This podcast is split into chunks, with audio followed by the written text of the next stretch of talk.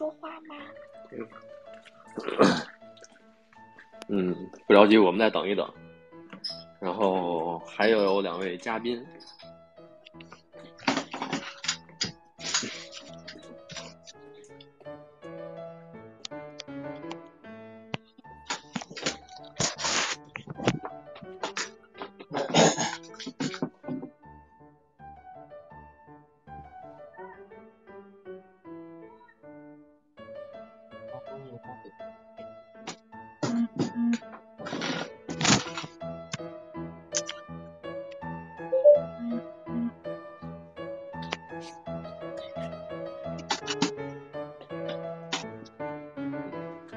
那个，这个是不是得关掉手机的功放是吧？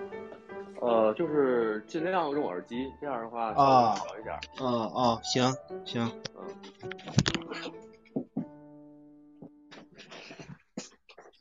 喂，喂喂喂，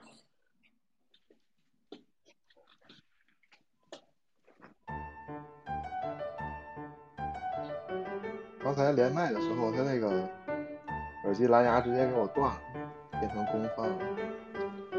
好，没事儿。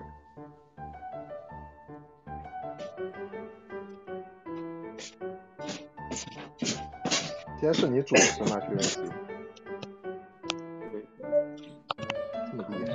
那个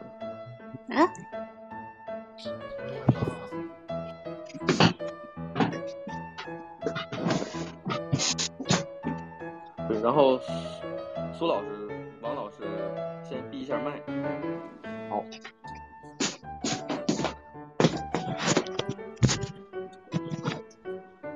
然后小龙也先闭一下麦。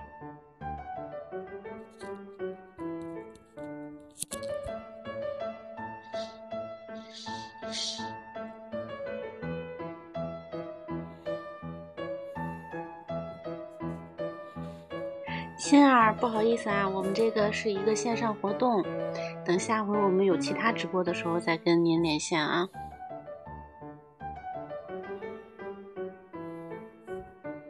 没关系，没关系，多多益善。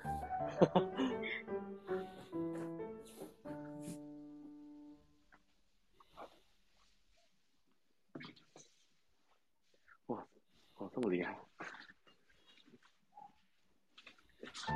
弹的，王老师先闭一下麦。哦，OK OK，怎么怎么怎么闭这个？它下面有一个小小麦克风，然后点一下可能好 OK 好的，行，然后那个现在三位嘉宾都来了，然后小龙你好，然后先闭一下麦。OK OK，然后大家好啊，呃，今天是呃 meeting 的新闻活动之电台呃第一次呃举办，然后本来呢应该是我跟呃大奎呃一起来这个操办这个这个活动，但是因为呃大奎是非常令人崇敬的医务工作者，然后这段时间一直奋斗在抗战的抗线抗疫的一线，所以呃我就给他放个假，让他歇一歇啊。然后今天呃 meeting 呃邀请了呃四位嘉宾，然后分别是苏琪老师啊、王老师、龙老师，然后三位可以把麦开了。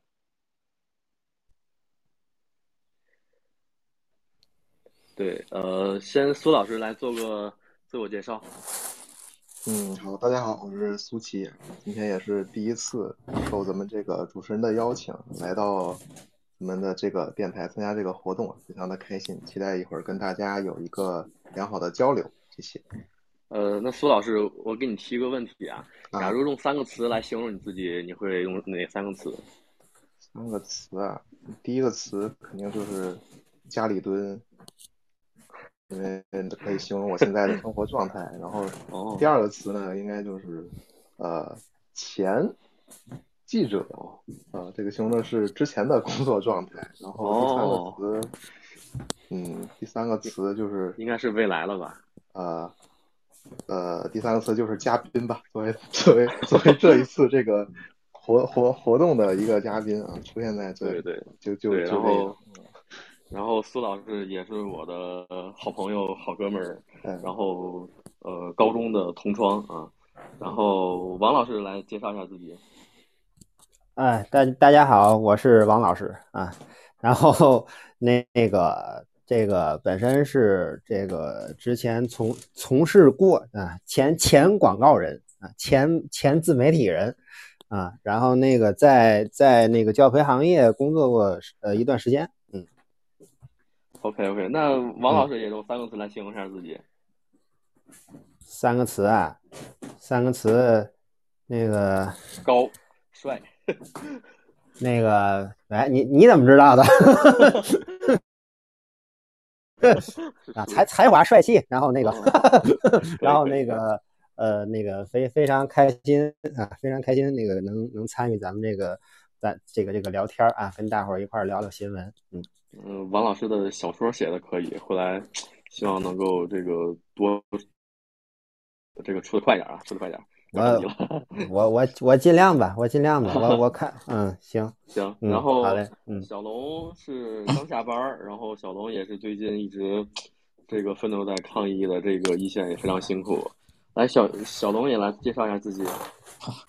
我我是个小苦力啊，大家晚上好，我叫龙印，嗯，大家叫我小龙就可以了。呃，小龙，你吃饭了吗？啊，吃吃过吃过了，哦，你要没吃的话，可以一边吃一边聊，没事儿。咱这就是随便，好吧？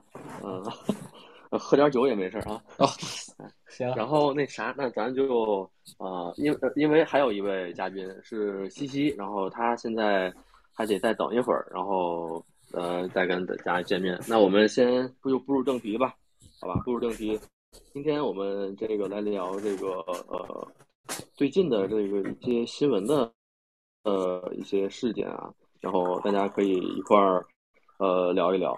首先第一个事儿就是，呃，三二幺三二幺东航的这个空难事故，三幺这个东南空难事故，然后就是这个事儿发生之后，呃，因为我本身就是呃从事民民航，所以当出现这个事儿之后，感到非常震惊，因为中因为中国民航史上已经呃至少十二年没有出现过这样的类似的空难的这样事故了。然后而且后续的一些呃，包括调查，包括救援啊，我也都在这个关注啊。然后各位针对这个呃，有没有什么呃想说的或者想聊的？啊，我先说吧，我我还是先希望我们主持人来来给我们来来讲讲这个事情，因为确实你是这个业内人士嘛，比较专业就是说，就是因因为因为我们外人很多，我觉得啊，我们外人很多就是了解这个东西的渠道也都比较少，因为确实嗯。这个事故本身比较严重嘛，然后对对对对，呃，就是能能够公开的一些画面也好，文字信息也好，说实话都比较少。就是说，我们外人想要去比较客观的，或者说比较立体的来了解这个事儿到底应该怎么来看待，我觉得对我们很多人来说都挺有难度的。如果说如果说我们不去看这个网上这转发的各种乱七八糟的东西的话，我觉得我们想客观认识这个东西，呃还是需要你先给我们来铺铺铺个道儿，好吧？我觉得你先给我们讲一讲。行，我这个好串全。了一下好啊，好好好，没问题没问题。就是怎么讲，就是反正我觉得从这个呃专业的角度来也好，还是从客观的角度也好，我们从目前能够接触到的信息，能够公开的信息，呃，认定首先这是一起非常罕见的这个空难，因为之前呃类似于就是在短时间之内发生这样，呃。基本上就是没有留下什么信息的这些空难，真的很少很少。一般来说，呃，在飞行中如果发生事故啊，或者发生了一些故障啊，飞行员是有时间去操作，可以按照他的这个呃这个这个故障的处理手册，故障处理手册来这个呃解决这个问题。但是这次就因为太突然了，大家可以通过非常准或者怎么着，看它那个数据，大约就是一分半的时间、两分的时间，就从呃七八千米，然后骤降，这种下降率也是超过我们的认知的。啊，所以说，我想一定是遭遇了什么，呃，真的是不可控的这些突然的遭遇这些事，这个这个事情，然后才让这个飞机，呃，处于这种这种失控的状态，啊，因因为我也请教过飞行员的朋友，他就说，就正常来说，呃，因为我们看到过视频嘛，就是一个视频是飞机直挺挺的就杵下来了。对吧？这个视频真的就是是这个是不正常的。你包括就算假如，呃，猜想的话，有人为的条件去操纵这样的话，这个也是达不到的。所以，呃，我个人猜测，我觉得应该是飞机的这个构型上，就是飞机的结构上可能会出现一些问题，就导致了人是操纵不了这个飞机的。嗯，但当然这只是大家猜测啊。所以一切的这些问题，呃，都要等调查结果。现在两个黑匣子已经找到了，那但是要剖析这两个黑匣子，呃，要很长一段时间，至少要半年，有的甚至事故调查要调查三年。对，所以我们怎么讲？现现在我们，因为我们接触不到这些数据啊，接触不到一些，呃，这个包括话音数据啊，包括这些数据，呃，这个飞行数据，更包括比方说跟空管的这个。呃，空管的这些交互上的一些信息，咱都接触不到，所以，呃，大家还是对这个事儿，嗯，保持一定的关注，但是也不要随意去猜测。另外，毕竟我觉得是个空难，真的，这这个真的是个灾难啊！在灾难面前，大家还是要保持敬畏的，呃，要 对保保持着这个这个对这个呃死这个这个遇害的这个。呃，或者这个人员的一种一种敬畏吧，嗯嗯，OK，确实，我我我觉得你说的这个就是因为因为你你把这个选题给我们看之后，反正我自己看完第一感觉就是让我谈我很难去讲出什么东西，因为这个东西确实，嗯，大家都知道，但是你说让大家去去去做什么分析啊，什么解读，这个东西完全是超出一个就是普通人能做的事情，所以对对对，我个人。感觉大大家就只能去做一些比较感性的一种认识、一种理解。反正我自己也只能做到这个地步。嗯，因为就这个事儿，这个事儿就是我给我自己最大的感受就是，就是就是坚定了一个一个事儿啊，就一个想法算是。我觉得就是人啊，应该去嗯，更多的去思考这个有关死亡的这个事情，因为咱们中国人，就我觉得咱们中国人这个传统。传统观念上一直对这个事儿啊，就是不管是对死这个字眼啊，还是对这个这个事儿本身，它相当于是一种全方位的忌讳，就是说，嗯，能不提就不提，对吧？能不想就不想。对对对。但是我觉得呢，就是像就是对死亡的这个思考啊，我觉得是这个对生活的思考的一个重要的组成部分。我觉得就是你人认识。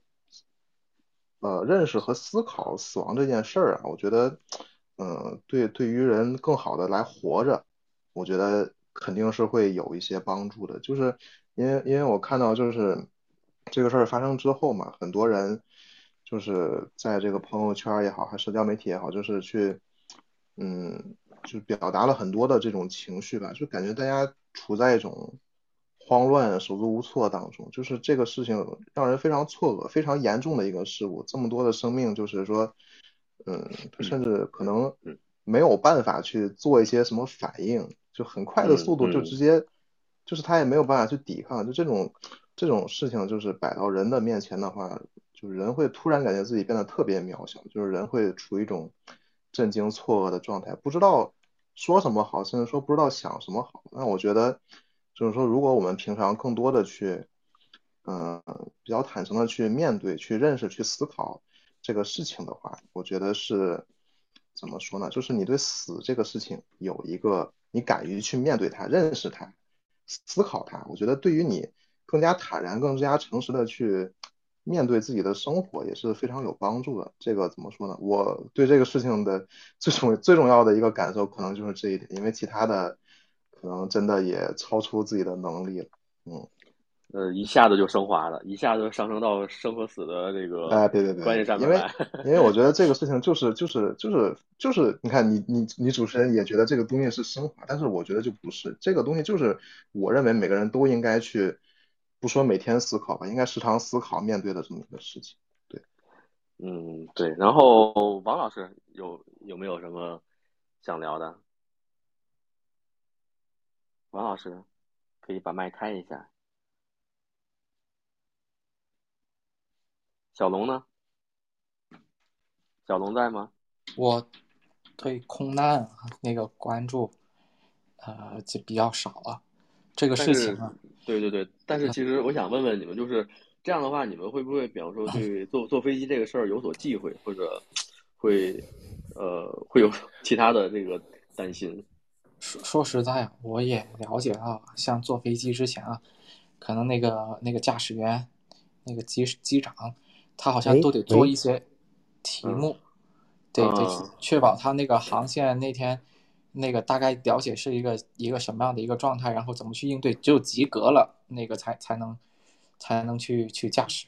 所以啊他们他们会做这个定期的心理这个检测，就是正正常呃证明你这个心理是这个正常的，然后你的这个心心态也是健康的，然后你才能去飞这个航线，飞这个飞机。对，是的，对既然对，没事，就是王老师您先说。嗯嗯嗯哎哎哎哎，没事儿，那个，那个，呃，是是这样，就是就是我第一次听到那个那个什么，我第一次听到这个消息的时候，是是我跟跟我一个朋友那个说说起来了，嗯，我忘了是是我们谁告诉谁的了。然后那个就是当时一提到这个事儿呢，应该我我就主动的看了一下那个，就是也不能就是稍微留意了一下吧，因为我加了很多稀奇古怪的群，啊，有好多人在讨论这个。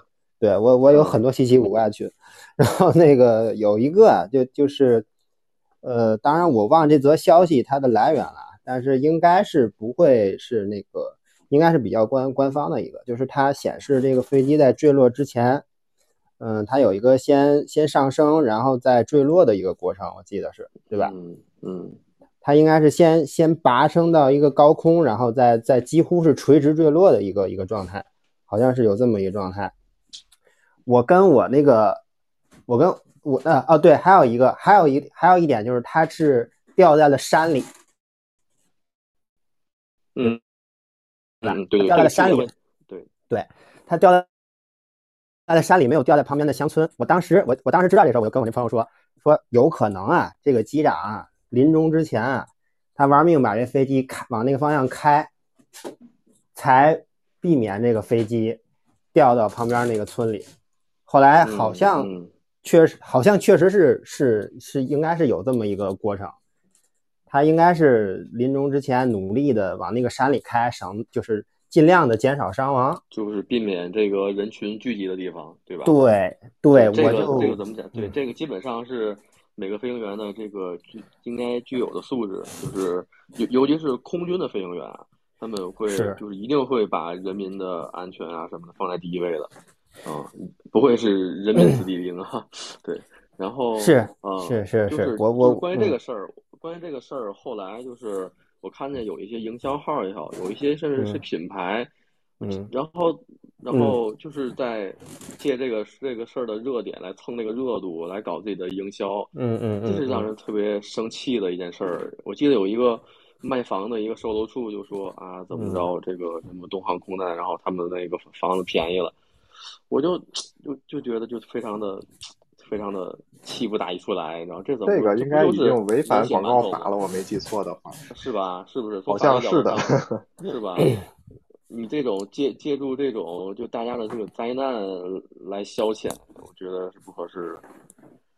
对，嗯是好，嗯那那那那这个这个方面的事儿，咱就等会儿咱再聊，咱就我聊下一个问题，OK？我我能我能我能唠两句吗？就啊，可以啊，啊啊，那个这个空难，它我觉得还是一个非常偶然的事情。根据我的了解，嗯像刚刚吹老师说的，每个机飞机飞行员，他在他的日常啊，既要保持他的身体锻炼，然后还会做大量的心理辅导。而且他在出发之前啊，很多的那个航空公司都会要求那个机长针对那一个空域的那个天气情况去针对性的做一些题，只有答对了，呃，符合那个那个他的策略，他他所认为的策略符合我们一一般认为的驾驶的策略，才会让他去飞行。所以我觉得这个空难还是一个小小概率的事件。对于我来说，我不会太介意以后继续选在在在远距离。旅行的时候选择坐飞机，但是就是这个东航的事件，那个那个是发生在这个抗疫连续三年的这样的一个背景下。有时候我我在想啊，这样的一个错误，跟跟跟，他肯定这样一个严重的一个事故，他肯定是背后有人犯错误了。对，会不会跟这个这个没错？会不会跟这个疫情有关系？但是我也不知道，但是我想问问大家一个问题啊，反过来问大家一个问题，就是说大家。从二零一二零一九年吧，二零二零年吧，二零二零年至今了，大家多久没坐飞机了？嗯，大家还有印象吗？我是真的整整三年没坐了。每每年我以前啊，每年大概会坐至少至少两趟，那个一般坐个五六趟都很正常。然后啊，在参加这次活动之前啊，我也找到了一些数据，给大家念一念，就是二零二一年的。全年的一个数据，就根根据咱们的那个民航总局啊公布的数据显示，咱们那个那个二零二一年民航的运输总周转总周转量啊，嗯，是在那个八百五十七亿吨公里斜杠公里，它只能是只是恢复到了二零一九年的百分之六十六点三的水平，嗯。旅客的运输量啊是四点四亿人次，是二零一九年的六十六点百分之六十六点八，就大概是只有三分之二的这样的一个水平。这主要是讲人的，然后那个货油运输量好一点，就是大概是七百三十二万吨，是达到了那个二零一九年的百分之九十七点二，就货物基本上没有什么影响，但人呢，呃，客运量啊，那个只有原来的那个三分之二了。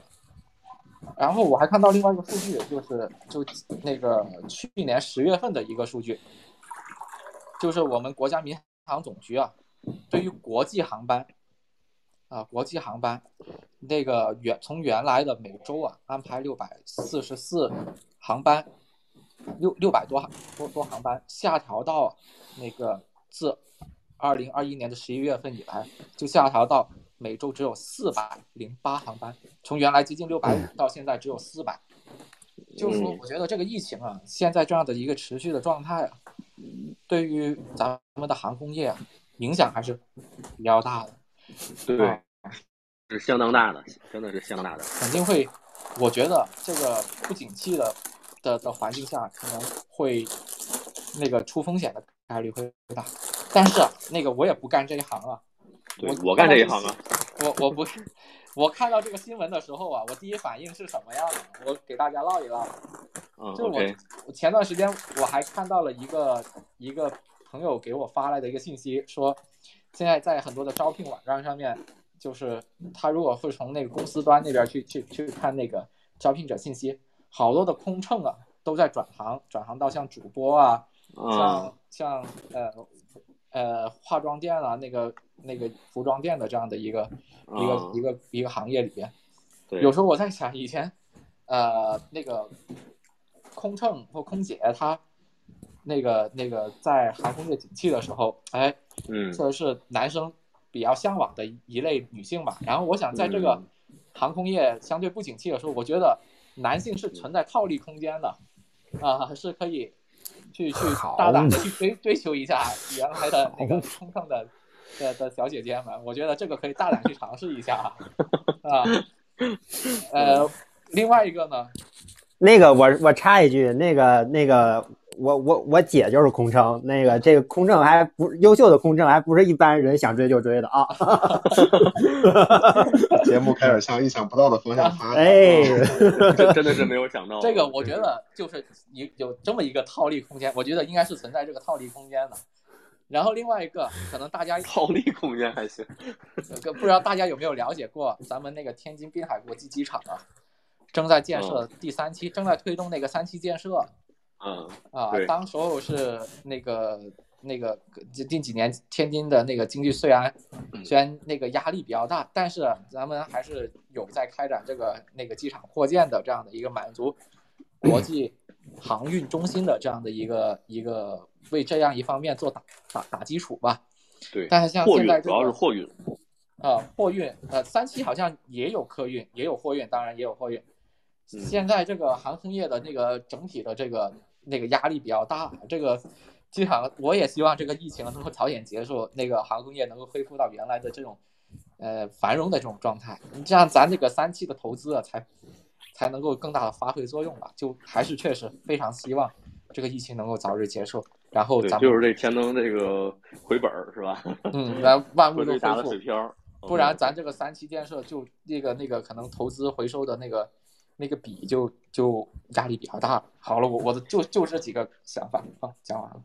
哎，小龙一下说了这么多问题，我那那我那我就把我这个所知所会的给你试着这个解读一下。第一点，你说这个就是这个事故是怎么发生的，对吧？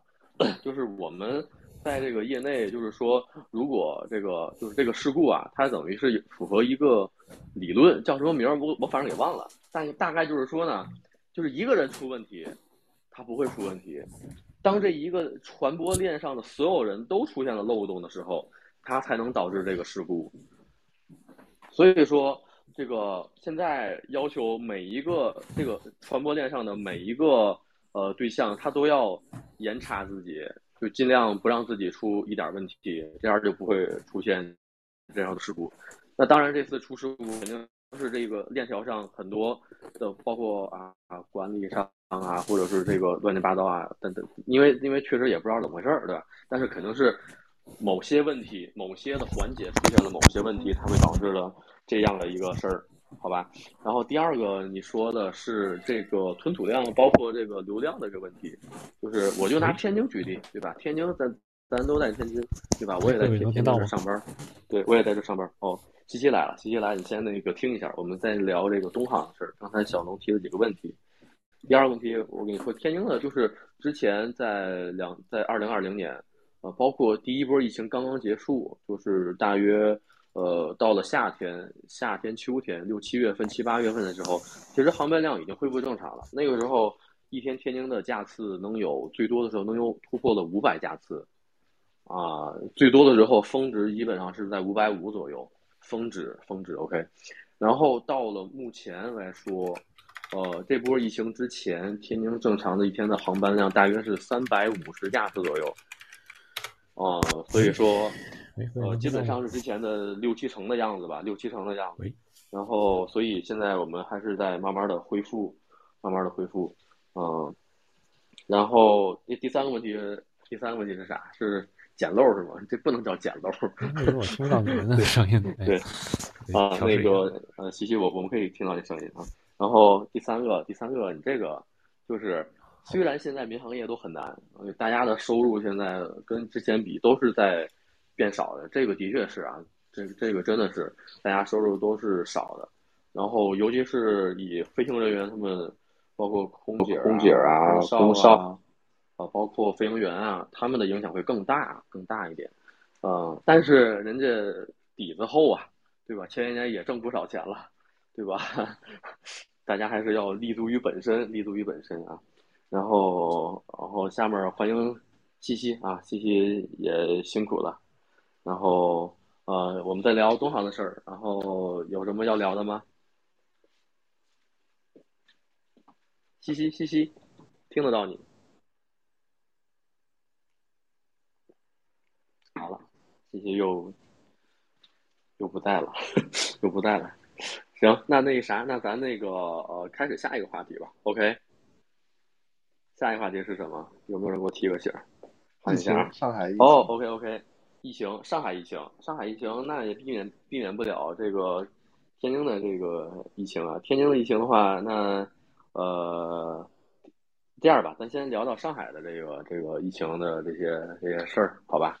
然后我我听说这个苏老师是帮过上海的这个 朋友，呃，抢过抢过菜，是不是？嗯，是是是有这么啊，这是。怎么回事儿？这给我们介绍介绍行吗？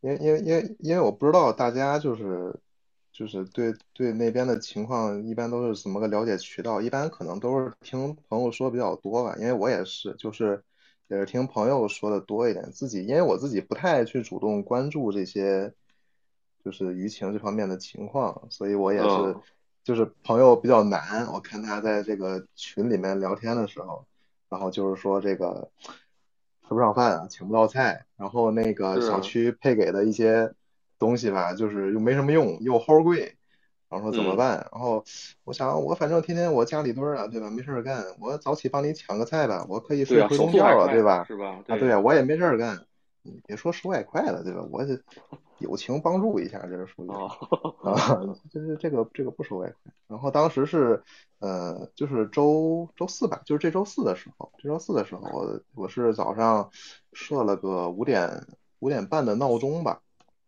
啊，五点二十的闹钟，对，要然要后这么早吗？呃呃，对，是要这么呃，其实不用这么早，因为我有对他那个抢菜有点误解，就是他抢菜，他让我用的是那个叮咚，叮咚买菜，哦我不知道大家用不哦用，这这应该哦这这提厂商名字应该不涉及广告的问题，啊那那那没事儿没事儿我说了啊，咱这点流量 没有就就就这应应该也不会给咱打钱什么的，是吧？啊。然后当时说的是这个五点半可以开始抢，然后我就是嗯五点二十起来了，然后当时我就是加加购物车，他给我列了个单子，十十三嗯样十三样东西，这东西呢有绿叶蔬菜，嗯，呃，这个各各式各样的这个进口水果，哦，鲈鱼，鲈鱼，那肯啊那肯定便宜不了了。哎，鲈鱼啊、鸽子啊，人人要吃鸽哦子，哎，就十三样东西归了包堆加一块二百七十块钱啊。哦然后呢，当时是这样的，就是我以为五点半就开抢了，实际不是，哦是五点半啊，他那个叮咚买菜那个平台啊才开始放当日的，就是你能买到的货，他从五点半开始给你补。然后呢，他六点正式开抢，然后我呢大概从五点五十九分的时候就开始把那个就需要需要填的东西啊，什么地址啊、配送时间啊什么就都选好了，然后哦，都狂点，挺好了。就就哦狂点呀，这个这个就就考验手速和网速了，你知道吧？就狂点狂点那个就是付款那个按键，大概点了有一分多钟吧，就是比较比较幸运的帮他抢到这堆东西。那他他对我也就比较感谢，因为他自己还卡在那儿了，就是等我已经网速的问题吗？就是等我已经付完款、截了图给他炫耀的时候，他还卡在那个付款页面，在那儿网络错误什么的，就是这么个情况。后来我自己就是分析总结了一下吧，大概就是因为啊，他们，你想就大家一封就封一小区，然后可能那一小区的人吧，六点六点钟可能准时都在摁那个按钮，所以就啊，导致导致我估计可能是这一小区的基站啊，可能负荷不了这么这么大的网络流量，那卡是肯定的。那基基本上就不是我这个这一小区的基站，基本上就是全上海的这个基站都啊，对呀、都要这个他就是。是的呀，就可能就都在集中在这个时间点。那我就无所谓啊，我在天津，你说早上六点，你说谁没事干在这儿在这儿跟叮咚买菜较劲呢？你 也没什么人，所以我压力比较小，就抢到了。嗯，其实这个事儿啊，其实我总结两点吧。我感觉第一嗯点就是发现一个现象，就是说，嗯你像我刚才说这几样东西啊，实际上都嗯不是特别缺。最缺的几样呢，我还是没给他抢着。最缺什么呢？香菜、猪香肉、菜、猪肉、嗯葱，这些就是咱中国人吃饭最基本这些东西，啊菜不缺，猪肉，就？哎，就是它不是说缺，它就是抢不着，我都不敢给他抢，因为我怕什么？就是说我给他抢这些东西的时候啊，他如果万一失效了什么，影响我其他的东西，我可能要哦，重新再点，怎么样？对，我在这里面我也有点小策略啊，这些难抢的我就没给他抢。哦，可以，你你像我刚说的，像这个所以要的这个？比较鲜美的食物是吧？听上去还挺还挺好吃的食物，这个反而好抢。那老百姓真正就是最需求的这些东西，那还是说有这个高难度在还是里面供不应求，还是供不应求。呃，这个就是我总结第二点，它其实可能并不是说供不应求，它可能更多的还是说这个运力方面有问题。因为我后来我也帮他抢完之后，我也关注了，就是他这一天下来啊，它中间是啊有这个补货的，就说有些东西哦可能当时第一时间没有，然后后来的话，他会呃分时段的去给你补货。他的货，你想它是上海，毕竟是上海，它的这个货呀，其实是相对来说物资储备各方面都是比较充足的。它主要这个难度还是在运力这块儿，因为它现在大大规模的这个大面积的去封控一些小区嘛，它很多这个骑手，我了解到这个骑手，这个这个这个摩的的驾驶员是吧？他他他他他他很难出来，就导致说他这个东西还有很多，但是他的运力啊已经被抢空了。就是他抢的时候有三个时间段嘛，你可能早上六点起来，六点六点零五的时候，可能这一天的运力都已经约满了，就是导致你后面即使说你后来又补充了新的物资，但是你很难再去很难再去买得到，因为他东西有，没人给你送。啊，对，这个要是这个东西要是要是思考这个刚才龙老师提出的这个套利的这个观点的话。啊，我也，我也，我也想象了一下，比比如说你现在冒着风险去上海去应聘这么一个外卖骑手的这么一活儿，我估计，嗯，应该应该还是有这么点儿这个，哎，你怎么说呢？反正风险与机遇并存吧。我也不是建议大家去干这个，反正是 有点悬感觉啊。但是它确实就是体现出来一个缺运力的这么一个情况，对，这是我最直观的感受。嗯，哎，可以，这个，然后。嗯，大奎来了，大奎来了，那个大奎听得见吗？大奎听得见，能听见我说话吗？哎，你你听你声音就感觉你你那么虚弱呢。我不 虚弱，我不虚弱。你最近是一直在这个这个帮大家做这个抗原的检测是吧？核酸检测。核酸检测是吧？OK OK，看用词是多么的不精准。行，你给大家。简单的聊一聊你的故事。哎，咱不是说上海吗？啊，没事儿，这个这个，大家大家都是过着一样的生活的。嗯，哎，其实我想补充一下，就是我关于上海的这种最近的一些很多的东西，就是我不知道大家有没有关注到，嗯，现在对于上海网络上很多的评价很不好，就是各种我觉得段子会有些负面的。对对对，然后是段子，很多就是段子化，然后是呃这种嘲笑体，还有各种各样的小视频，就是嗯，包括就是因为我尤其我关注的很多都是与这个这个，因为现在不是有很多的人去支援上海，支援抗疫，我最近就有很多的这种支援的人遭受很多。不太公正的对待，或者是不太人性化的对待，这样子的一些，就是这种这种传播的这种，嗯，各种各样的情况，觉得还是，嗯，我不明白这种东西为什么会，呃，它传我不明白它传播的这个背后的意义是什么，它是，哎，其实我跟你讲，说根到底都是为了挣钱，你知道吗？就是为了蹭这个热点，蹭这个热度，然后。对吧？做做这种搞这种流量也好啊，什么的也好，所以其其实都是在蹭蹭热度嘛，对吗？就是为了激起大家的这个共鸣，对吧？让你跟我一块愤怒，让你跟我一块去骂他，让你跟我成为一类人，那你我觉得就被利用了，是不是？对，对，我觉得我觉得你说的很对，就是在我看来，其实特别像是一方有难人人喊打。对啊，你说这不是是不是就是？哎，就是挺没劲的，是不是？就真的是挺没劲的。嗯，这一开始还是挺无奈的，后面就就就呃，基本上和你的想法差不多了。对对对，大家还是保持理性就 OK 了。嗯。你那个大概一天要做多少个这个多少份这个核酸这个检测啊？哎，嗯，怎么说呢？大家。呃，结合一下天津的现在的情况说吧。如果说这个好像在在就是挺也也也没有什么可以听的。结合一下现在的情况说一下现在的核酸检测的状态。现在天津基本上每个区都有自己的核酸检检测基地，就是嗯，然后呃就等于是一般来说一般来说就是自己管自己，嗯，一般来说是自己管自己。呃，但当然在其他区，就比如说前段时间西青是吧？啊啊，尤其是西青，就是感觉每次都会被点到的一个人。啊，还有这个南开啊、动力啊之类的，这种 这种不太消停的地方，如果他们就是会呃间呃，就是间隔很快的进行核酸检测，那么他们量会非常的的就量会很大，大家想一下，就是几万人或者几十万人，就这种情况下，就十人一管儿的话，就是嗯。这十万的话就是一万管儿，嗯这个是非常非常非常非常大量样品，然后就会被我们就会帮他们去做，嗯，那大概就是我就大概就是它这一管儿里面有十个小小棉签儿，对吧？对对对，我们就会对它，对它它相当于是培养在它里面那个培养液里面是吧？这个这个是应该叫做培养吗？我觉得就特别有意思。我不知道初老师听我们聊民航会不会有这种感觉，就是说什么，对啊 就是门外汉嘛，是吧？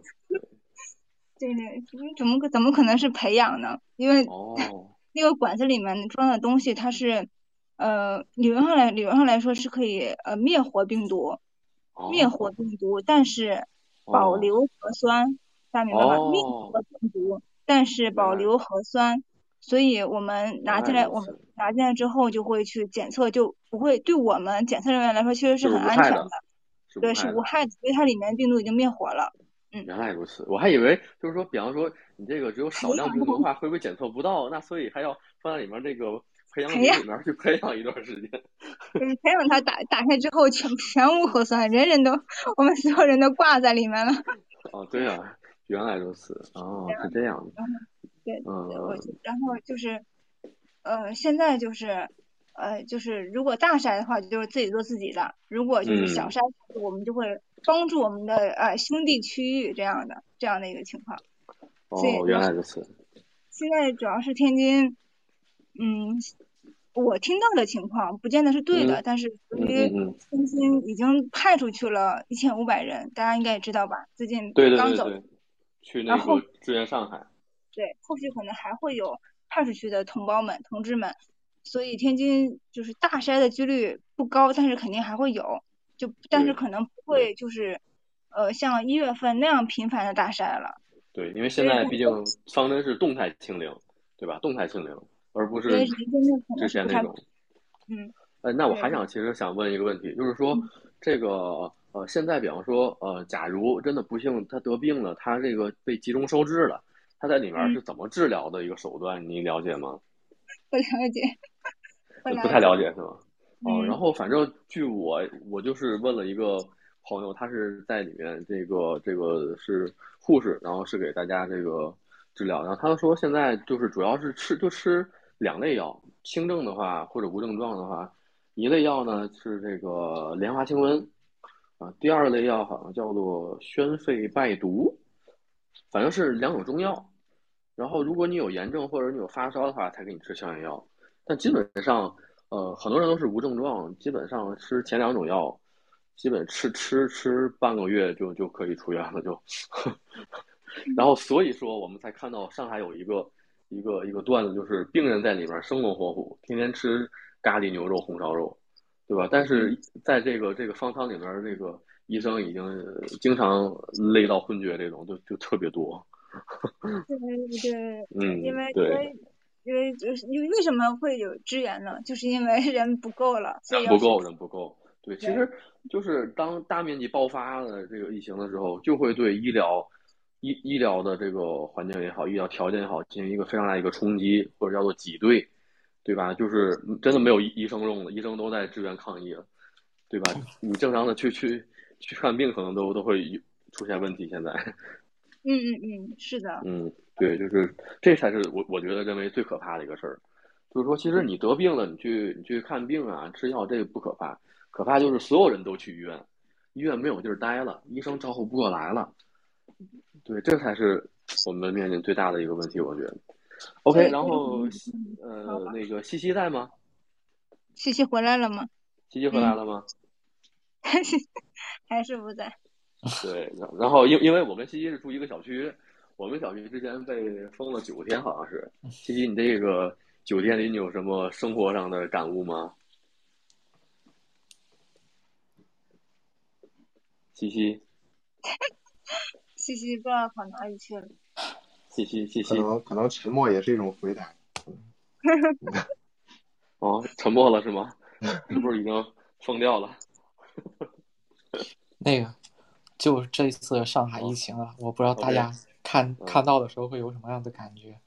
有时候我会在想一个事情，就是那个其实上海的基层工作人员他们也很辛苦，他们可能就是就是某一种决策，呃呃，在在前面可能某一个决策犯了错误之后，然后后边的。这事情就会变得一发不可收拾。其实我觉得基层工作人员的水平都差不多啊，我我我我觉得。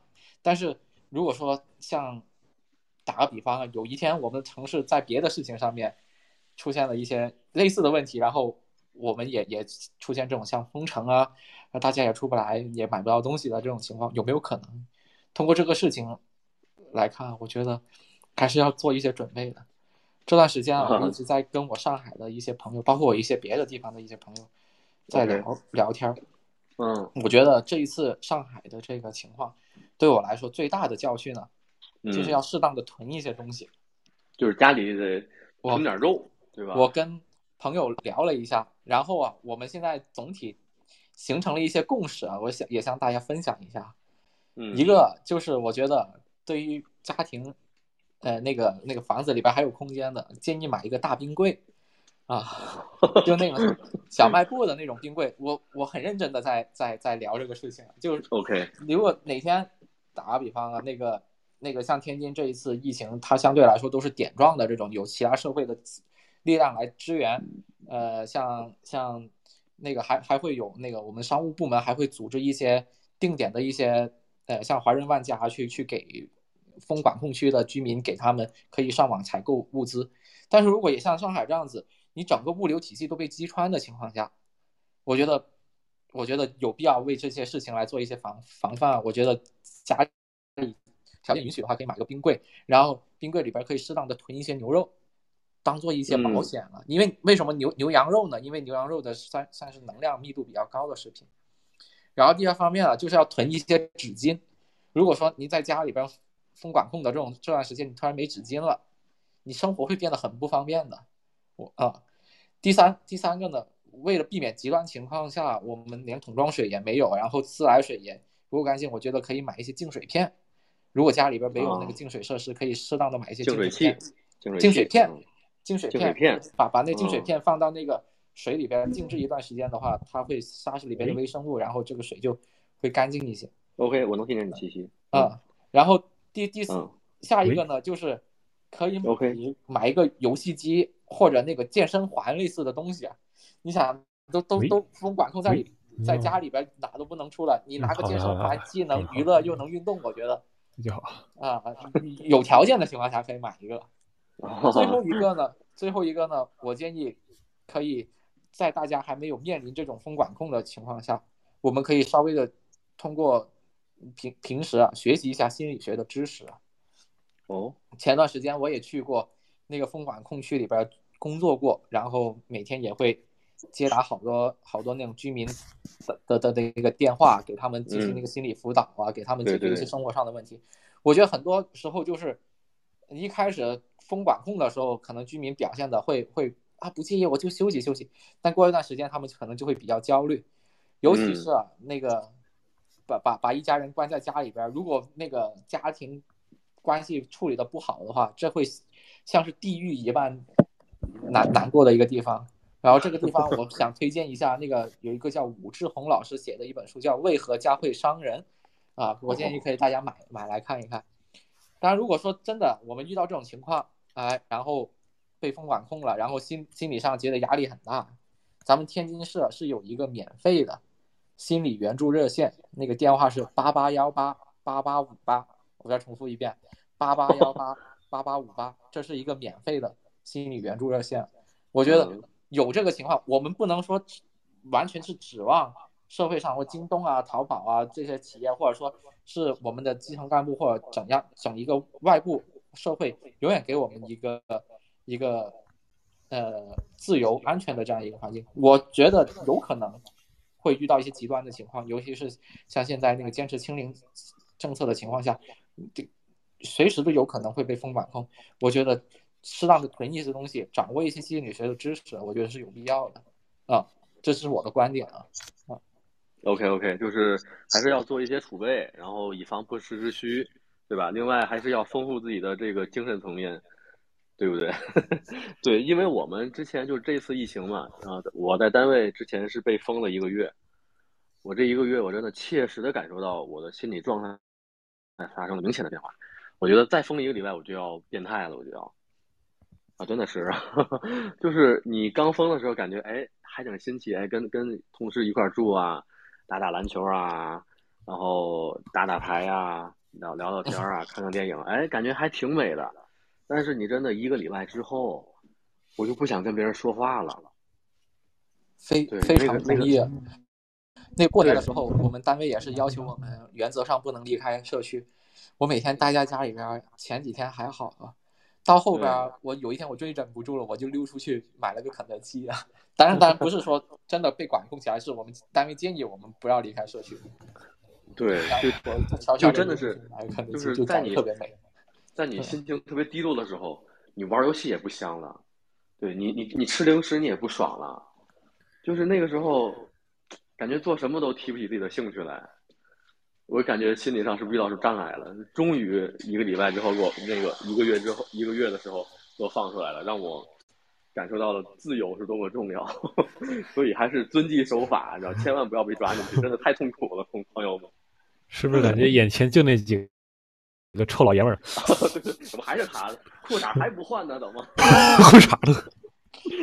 对，真的是。来，那个西西，来那个说说说一说，你被封了这九天，嗯，你有什么呃变？有什么感悟？其其实咱们相对来说，咱们不是那种硬性的这种风控局，咱们其实相对来说是一这个，一直没有说是被严格的限制住，对吧？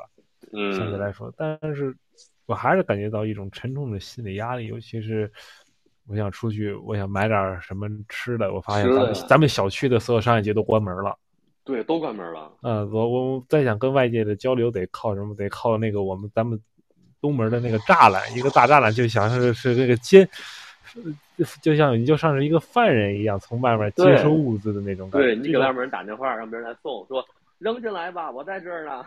对，这种这种压抑感是一种，哎，我很很难言说，真的很难言说这种压压抑感。会，慢慢的就感觉到心里就真的会可能有，也不至于到变态，但是心里真的会出问题，因为。人终究是一种群居动物，对吧？我们没错，没错，没我们不可能脱离任何人，尤其在现代社会，我们不也不可能脱离任何人，能完自己实实现完全独立的生活。所以，真的感觉那几天真的很压抑吧？就真的很，真的是疫情面前大家都很难，大家真的是都很难。然后昨天那个耶娃，然后给我发了一个。上海的一个居委会的，应该是主居委会的一个通知吧，然后就是有一个他们，呃，这个楼里面应该是有确诊病人，然后这个姐姐她是一个护士，然后申请去上班，然后跟居委会主任的一一段录音谈话，啊，我感觉我听完之后，我我他发我之后，我真的是从头看到尾，然后我真哭了，就感觉真的是太难了，就是现在上海真的很难，真的需要大家的帮助。大家有呃兴趣的或者有机会可以去听听，都有这段录音，真的很感人。就是我虽然是这个呃，我站在这个居委会主任的这个角度来讲，我虽然是这个这个基层的这个，我要我要管控大家，我要对这个楼负责，但是我现在我更要对其他人，对上海的其他人负责。对那个那那一段人真的很感人，很感人。然后那个。野娃可以把这个这个这个这个东西发在群里也好，怎么样，大家听一听。真的，我是真的哭了，哭的我真的，哎，我都不想跟你聊天了，你知道吗？已经野娃都，对，然后然后咱咱可能不是每个人都是医护人员啊，这种感感人的瞬间，我们可以通过另外一种方式实现。就我们在家里边多囤一些牛羊肉啊，发现楼上楼下没肉吃的时候，这是真正在疫情期间的硬通货，等于说。啊，你这个时候给别人送点肉，哇，这个感情蹭蹭就往上升了。对呀，囤点 烟是不是？对吧？尤其是对吧？哪家要是你你你年轻小伙子瞄好了，要哪家？哎，他们他们他们家，你要要相中人家了，对吧？给人送点肉，送点送点米面油。哎呀，这个时候，所以啊，哪怕是单身的朋友，刚刚我说错了，不是不仅是有家庭，单身的朋友也建议，强烈建议买个大冰柜，囤点牛羊肉啊。小龙，我严重怀疑你这一期的主题是套利。套利，套利，我也发现了，严重怀疑你这期主题是套利。好了，好了，好了，好了。小龙是不是实践了？他去，他去那个，他去这个基层去为大家做奉献了。嗯，好，那下基层时候套走了几个漂亮的小姐姐呀？这个咱回回回来再聊，回来聊线下聊。咱还是这个这个严肃一点，对吧？客观一点。然后疫情的事儿，我觉得就就这么多吧，咱也不聊。已经聊三年了。那个、那个、那个啥，那个，哎，苏老师说，请讲。主主主持人，我还想稍微再补充一点点，就是刚才，嗯，对，就是就是，我觉得刚才这个你们你们叫奎博士是吧？我觉得他刚说一点，就是我觉得，呃，有必要有有必要强化一下，就是说大家对于这个上海的态度，我觉得还是应该从一个客观的一个一个视角来看待，不要说被这个网上的很多这种这种东西给。带偏了是吧？就是过过过多的这个，就是站在站在空无一物的这个基础上去过多的去褒贬他，去做一些并并不友善也没有什么建设性的这个这个讨论和评价，我个人觉得不是很有意义。因为没有意义。呃，就客观来讲的话，就单从这个社会治理效率啊、成本这方面，从这个角度来看的话，我觉得啊，我个人觉得就是截止到上海这一波比较严重的疫情爆发之前。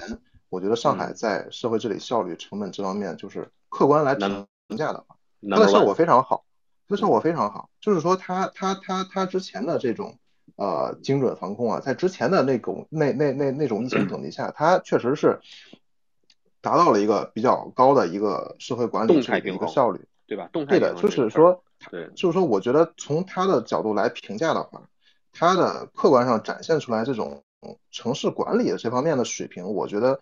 客观来说，确实是要比很多地方要强得多的。就是说，你上海，如果如果说啊，我们现在假设它在一个这个实验室环境里，你假设能够去做这种比较的实验的话，你上海难解决的问题，我认为很多地方它其实更难解决。那现在上海之所以这个面临很大的这个舆情压力啊，个人认为也是这个，因为毕竟它因为它是上海，所以人们可能对它。就是寄予了太多的这个期望，大家都认为他应该做得更好。当然了，我也觉得他应该做的比现在要好得多。大家大大大大家都有这个情绪在我觉得这个都是没有问题的。就是，但是我认为这个事情还是应该区分看待。就是一个是他的客观上的成果，他的客观上付出的努力，这个我们要肯定。另外一方面，他具体的一些，比如说吧，就是有一些漏洞、有缺失。有错误有不足，这个东西我们也要给他承认下来。这个东西我觉得是没有问题的，而不是说你你如果说每个人都能正确的去客观看待这个的话，我觉得现在网上很多有一些所谓舆情啊是没有什么必要的。这个这个这个这个这个是我这个是我个人认为的一点。刚才老师说到这个，我就补补补一下。然后就是。第第二点，我想补充的就是，我作为一个前算是媒体人吧，我觉得有必要就是给大家分享一点经验，就是大家现在网上可以看到很多的这个这个借题发挥的一些所谓的观点，但是其实吧，有很多观点都是可以直接去给它快速排除掉的。这个有个小技巧吧，就算是就是你听一个人说话，或者说呃看一个什么所谓的一个文章的时候，你首先可以去去去看这个人屁股坐在哪里。就是说，你看他是个啥成分的人，就是比如说，就是这个疫情刚爆发那一阵的时候，就是这种像钟南山啊，包括张文宏啊这些受人尊敬的这些医生啊，他们的这个观点出自哪里？出自他们自身的这个专业啊，专业领域、专业知识、专业积累，他们自己所处的这个岗位职责，他们从这个角度去提出了很多观点，这是一类。你再看一些这个。就是比如说一些短视频平台、短视频平台上面一些什么不知道哪来的什么所谓的内幕啊，所谓的什么猛料呀，什么民间科学家呀、自媒体营销号这种，就是你可以去比较他们这些观点背后背负的东西，这肯定和刚才我们举的这些例子，就是像像这些受人尊敬的医生，就是这这两者你如果去做比较的话，他们背后背负的东西完全不一样的。就是你如果能够从这个角度来思考的话，就是我觉得可以帮大家去更好的去分辨网络上这种啊乱七八糟的声音。这样我觉得有一个好处，就是说刚才咱们几位老师也提到了，就说这个焦虑的问题，我觉得也能得到比较明显的缓解，因为大家现在天。如果很多时候如果被风控了、被隔离了，或者说让居家办公的话，就难免的去疯狂的刷手机，对吧？就是难免的会陷入现在这样一种舆论的焦虑当中。我觉得如果大家能够比较好的去分辨这些啊有价值的和没价值的东西的话，我觉得还是能减少一些舆论带来的焦虑感，还是比较有利于我们的身心健康。我就补充这么多啊。OK OK，感谢感谢感谢。苏气，然后今天我在网上看到这样一段话，我觉得还是挺务实的。就说这现在确实到了背水一战的时刻了，放开共存，呃，解决不了问题；讽刺上海也解决不了问题，解决问题才是最关键的。现在就是希望大家能把更多的这个关注点放在怎么能够帮助大家，哪怕帮帮，哪怕是呃帮助自己来度过这个难关，这才是最重要的，好吧？OK，那我们这个聊下一个话题吧。要不如果一直聊这个话题，就有点太、太、太这个悲重了。太这个，嗯，下面第三个是未成年的一个问题，啊，未成年的问题我找了两个。第一个是这个安徽的灵璧县一个学生这个呃意外死亡这个事儿，不知道大家听没听过，呃，知不知道这个事儿？呃，这个事儿我 Q 一下王老师吧。王老师在吗？王老师。能不能拍一下王老师？拍拍王老师。对对，确实是这样。下一个话题也不是很轻松。怎么感觉都是负能量啊？是是叫我的吗？是叫我的吗？对对对对对对啊！那个说那个灵璧是吧？没错没错。哎，那个那个，我刚才就是查了一下，就这个事件的一个一个官方的一个通报吧。通报啊，通报。嗯呢。啊，然后哎，哎，等会儿啊，我那个我那个关了，怎么？没事，我给大家那个就是描述一下啊，你对对对对对对对对对对对对对对。今年四月一号啊，这个一个中学的学生死亡事件之后，呃，宿州然后这个进行了这个调查，调查情况是这样的，被害人这个姓叫他小王吧，呃，没有吧，小王是个男的。零七年现在多大？零七年现在是十五，是吧？十五岁。然后犯罪嫌疑人，呃，小徐啊，也是零七年，俩人同学，俩人同学，然后而且还是这个舍友，都住这一个宿舍。然后证人有一呃小魏、小王、小李、小柳、小杨、小刘、小刘六个人。然后呃是这个高中的。前面那两个是我看一下啊，对他们应该都是同样的。这这个六个证人呢是在别的宿舍，不是在他们宿舍。基本情况是啥呢？基本情况是这个三十一号晚上，呃，学校正常放学，晚上这个小王，也就是这个被害人，跟小徐，就是这个犯罪嫌疑人，呃，回到宿舍，然后按照规定应该是关灯的，但是这个呃晚上呢。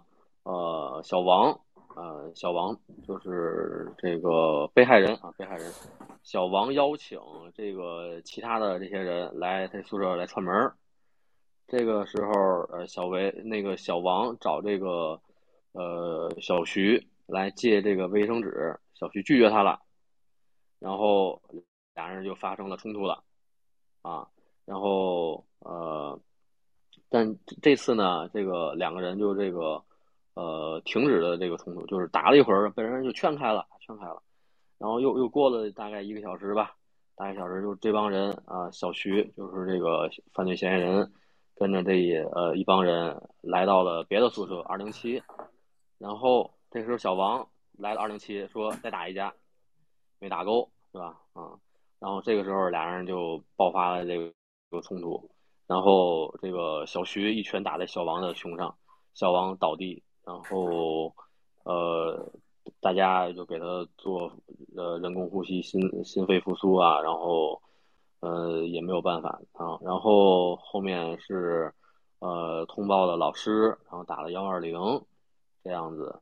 然后民警当天晚上对七个人就进行了控制，啊，然后有一些呃社会的核查情况。第一个，是否存在很多人殴打一个人情况？呃，没有。呃，警警方调查说是就是小王跟小薛之间的矛盾。第二个，问犯罪嫌疑人是否为校长外甥，然后查了一下，好像也没有。啊，第三个说是瘦小的犯罪嫌疑人如何把身材高大的嫌疑人拳击致死？呃，这个查了一下，这个是存在这种可能性的啊。第四个是呃，因为这个事让让让大家引起关注的时候，是因为他的这个五叔也叫应该也是他的就是拜拜啊，对。然后因为他是那个呃，他是军人，是戍边的军人。然后，所以才会引起大家的这个重视，啊，然后其他大概就是这样吧。然后，王老师交给你了。哎，哎，那个，呃，就是刚才刚才这个这个初六初六老师啊，说到几个这整个的这个事件的一个这个进程，嗯，还有一个基本的几个就社会比较关切的点，嗯，我觉得这个事件首先本身啊，它这个。这个当然，结果是一个悲剧的一个结果。哎呀，这一个孩子就是这个失误的被被被这个致死了。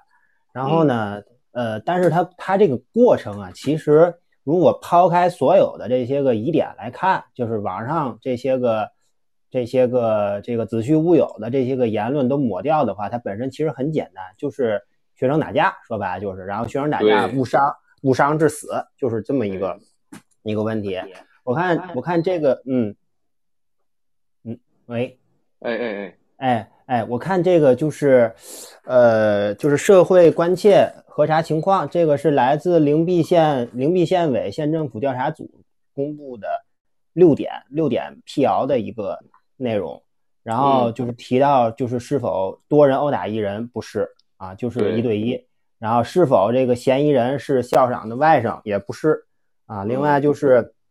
这个死因，死因是这个王某啊，他的那个左胸部遭对钝性外力作用致心脏震荡，引发心律失常死亡啊。他这个死亡原因是心律失常啊。然后这个当然这个这个可能就我觉得是涉及到医疗这方面比较专业的，就是说他这个心理他这个是否会说跟这个人的体质，他平常就。就心脏会有这种，呃，这种问题，可能会更容易导致这种死亡，还是说，呃，确实在就哪怕是正常人遭到一些钝钝性的外力的作用的时候，也会可能导出现这种情况而死亡啊。这个这个咱咱们就，呃，这个就不是在我特别专业的范围内了。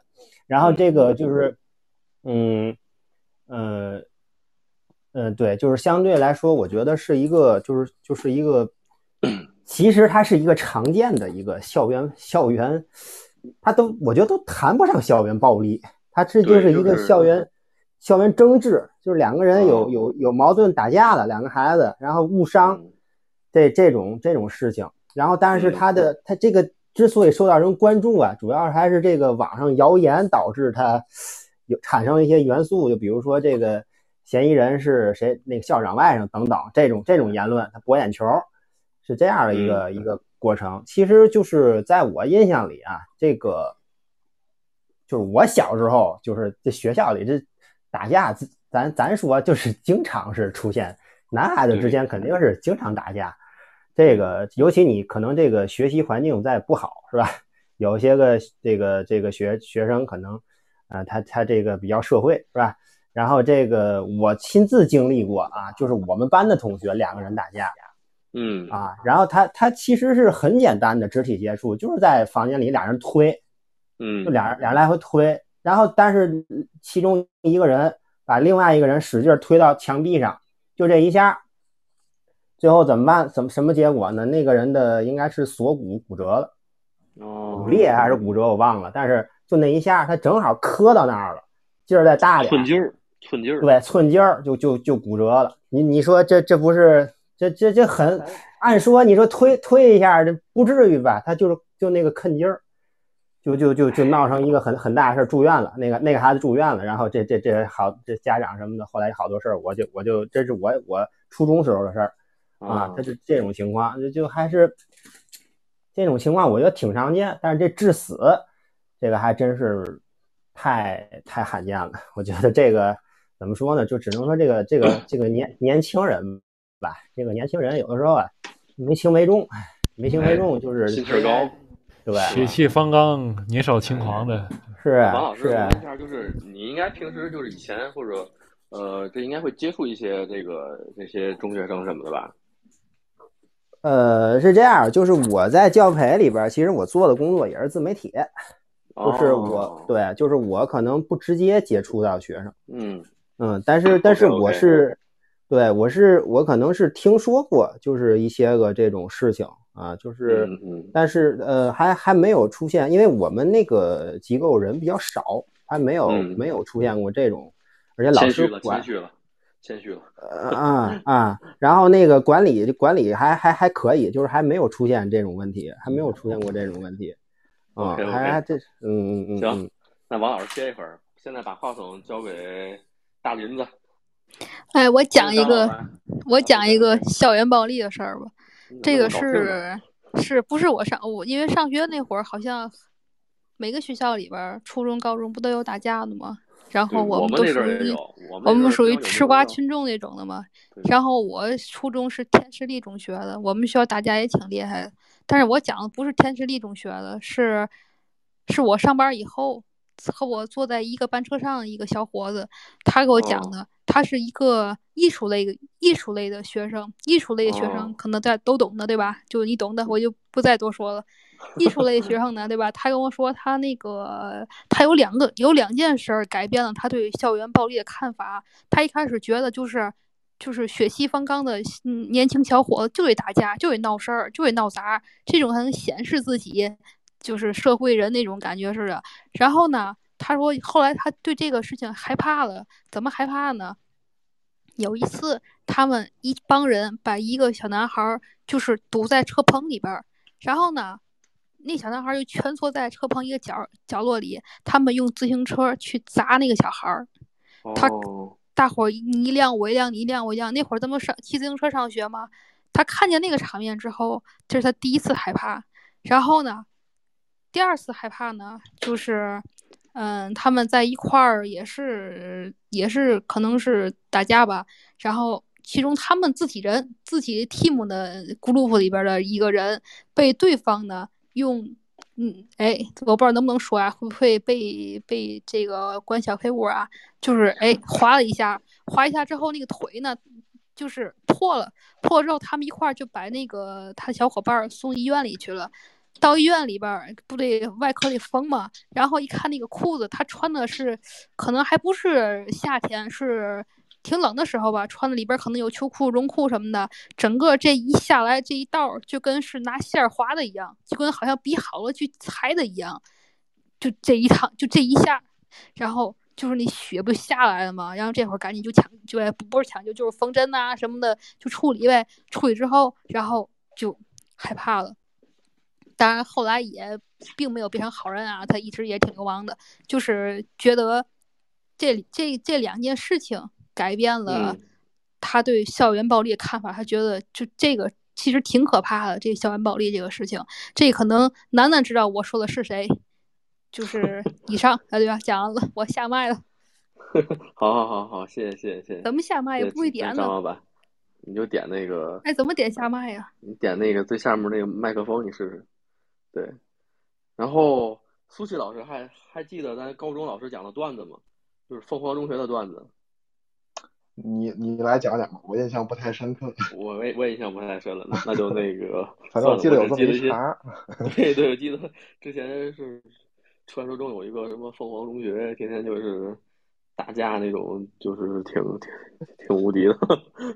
OK OK，然后那个，嗯，你说，其其其实我觉得这个事儿吧，你直接直接拔到这个校园暴力啊，还是可能可能并并不太这么合适，就是可能他还没没到那个程度。当然，校园暴力这个话题，我觉得探讨一下，可能比这个事件本身价值更大一些。就单从这事儿来说啊，因为因为我没太关注，我就光听你们讲的，因为之前我不了解这个事儿。就说这寸劲儿这东西，我给大家讲一个冷知识。我之前在果壳上看到，就说这个人体是非常脆弱的，就说你任何一个正常人，你一个正常人，就说咱咱但是不考虑那个你先天有什么问题啊，你一个正常人，就是说你你你是存在一个特殊的角度，就是从你这个心脏胸腔有一个特殊的角度，有有这么一个点，你知道吧？你瞄准那个点，然后以某一个特殊的角度，你以一个比较普通的力量。啊，可能得可能得强一点的力量吧，你拿这个力量去击打这个点，然后你有一个非常高的概率，你的心脏会停止跳动。这概率我记得具体记不清了，反正大于百分之九十，就是非常，就说人是一个非常非常容易一瞬间就玩完的东西。这个东西就是心脏附近是尽是尽量不要去这种击打的，对不对？哎，就是一个很奇妙的点，一个很奇妙的角度，再加上一个很普通的力气，这人可能就倒了。啊，就就是 就是就是就是人就是这么脆弱的一个东西，对，所以之所以说这个就是说这事儿吧，你说是寸劲儿，其实真的很有可能是寸劲儿，但是它就真的是发生了，对吧？嗯，所以真的而且啊，你这这反正尽量咱还是和平相处，别打架，对吧？你打架你得分得清这个手轻手重，对吧？咱别玩了命了，对吧？对的，然后为什么刚才在下面我要问你那个年龄，就是因为因为年龄这东西你也知道，就是在这个法律里面比较敏感，确实。这个十五岁的话，事件定性是已经可以承担这个刑事责任了吗？呃，是这样的，他十五岁的话，按照咱国家的法律来讲，现在他处于是限制刑事责任年龄，就是说他是不是不是完，就是说，嗯，按咱国家的刑法来说的话，如果你满十六周岁了。就是说，你的你要为你的所有的犯罪行为承担全部的这个刑事责任。如果你是已满十四周岁，然后未满十六周岁的话，它是有这么几种罪名，我可以给大家念一下。就是 OK OK，呃，故意杀人、故意伤害致人重伤或者死亡，啊，强奸、抢劫、贩卖毒品，就是就是，即便是你在十四周岁到十六到不满十六周岁。这个年龄段的话，你如果犯这些罪的话，也是要承担刑事责任的。嗯，啊，然后应该是前年吧，通过了一个刑法修正案，然后是从去年三月份开始实施的，就是说他把这个刑责年龄啊又进一步的降低了。他考虑到最近的这个，呃，也不是说最近吧，就考虑到考虑到这些年这个这个人们这个早熟是吧，心智成熟的比较早，这个人可能。需要需要更早的为他自己的行为负责，他又加了一条，就是说，你已满十二周岁不满十四周岁，嗯，如果你犯这个故意杀人、故意伤害罪致人死亡，或者说你特别残忍手段致人重伤或者造成严重残疾的，也要负刑事责任，相当于就是，呃，带带条件的去去提前了两年这个刑责年龄，所以就是说。证明这个国家也是也是意识到，也是意识到，就是说有这么一个社会现象在里面，就是说，就大家还是偏早熟的。现在就是小孩儿越来越能惹事儿了，说白了，对吧？对，就是就是咱说白了就是这么回事儿啊。就是国家也对这东西也是有考虑的。对对对，因为我看这个那个日本是已经降低了他这个成年人的这个年龄限制了，已经。嗯，对。然后呃，刚才弹幕那个维塔说了几句，你看看你跟他有没有什么要。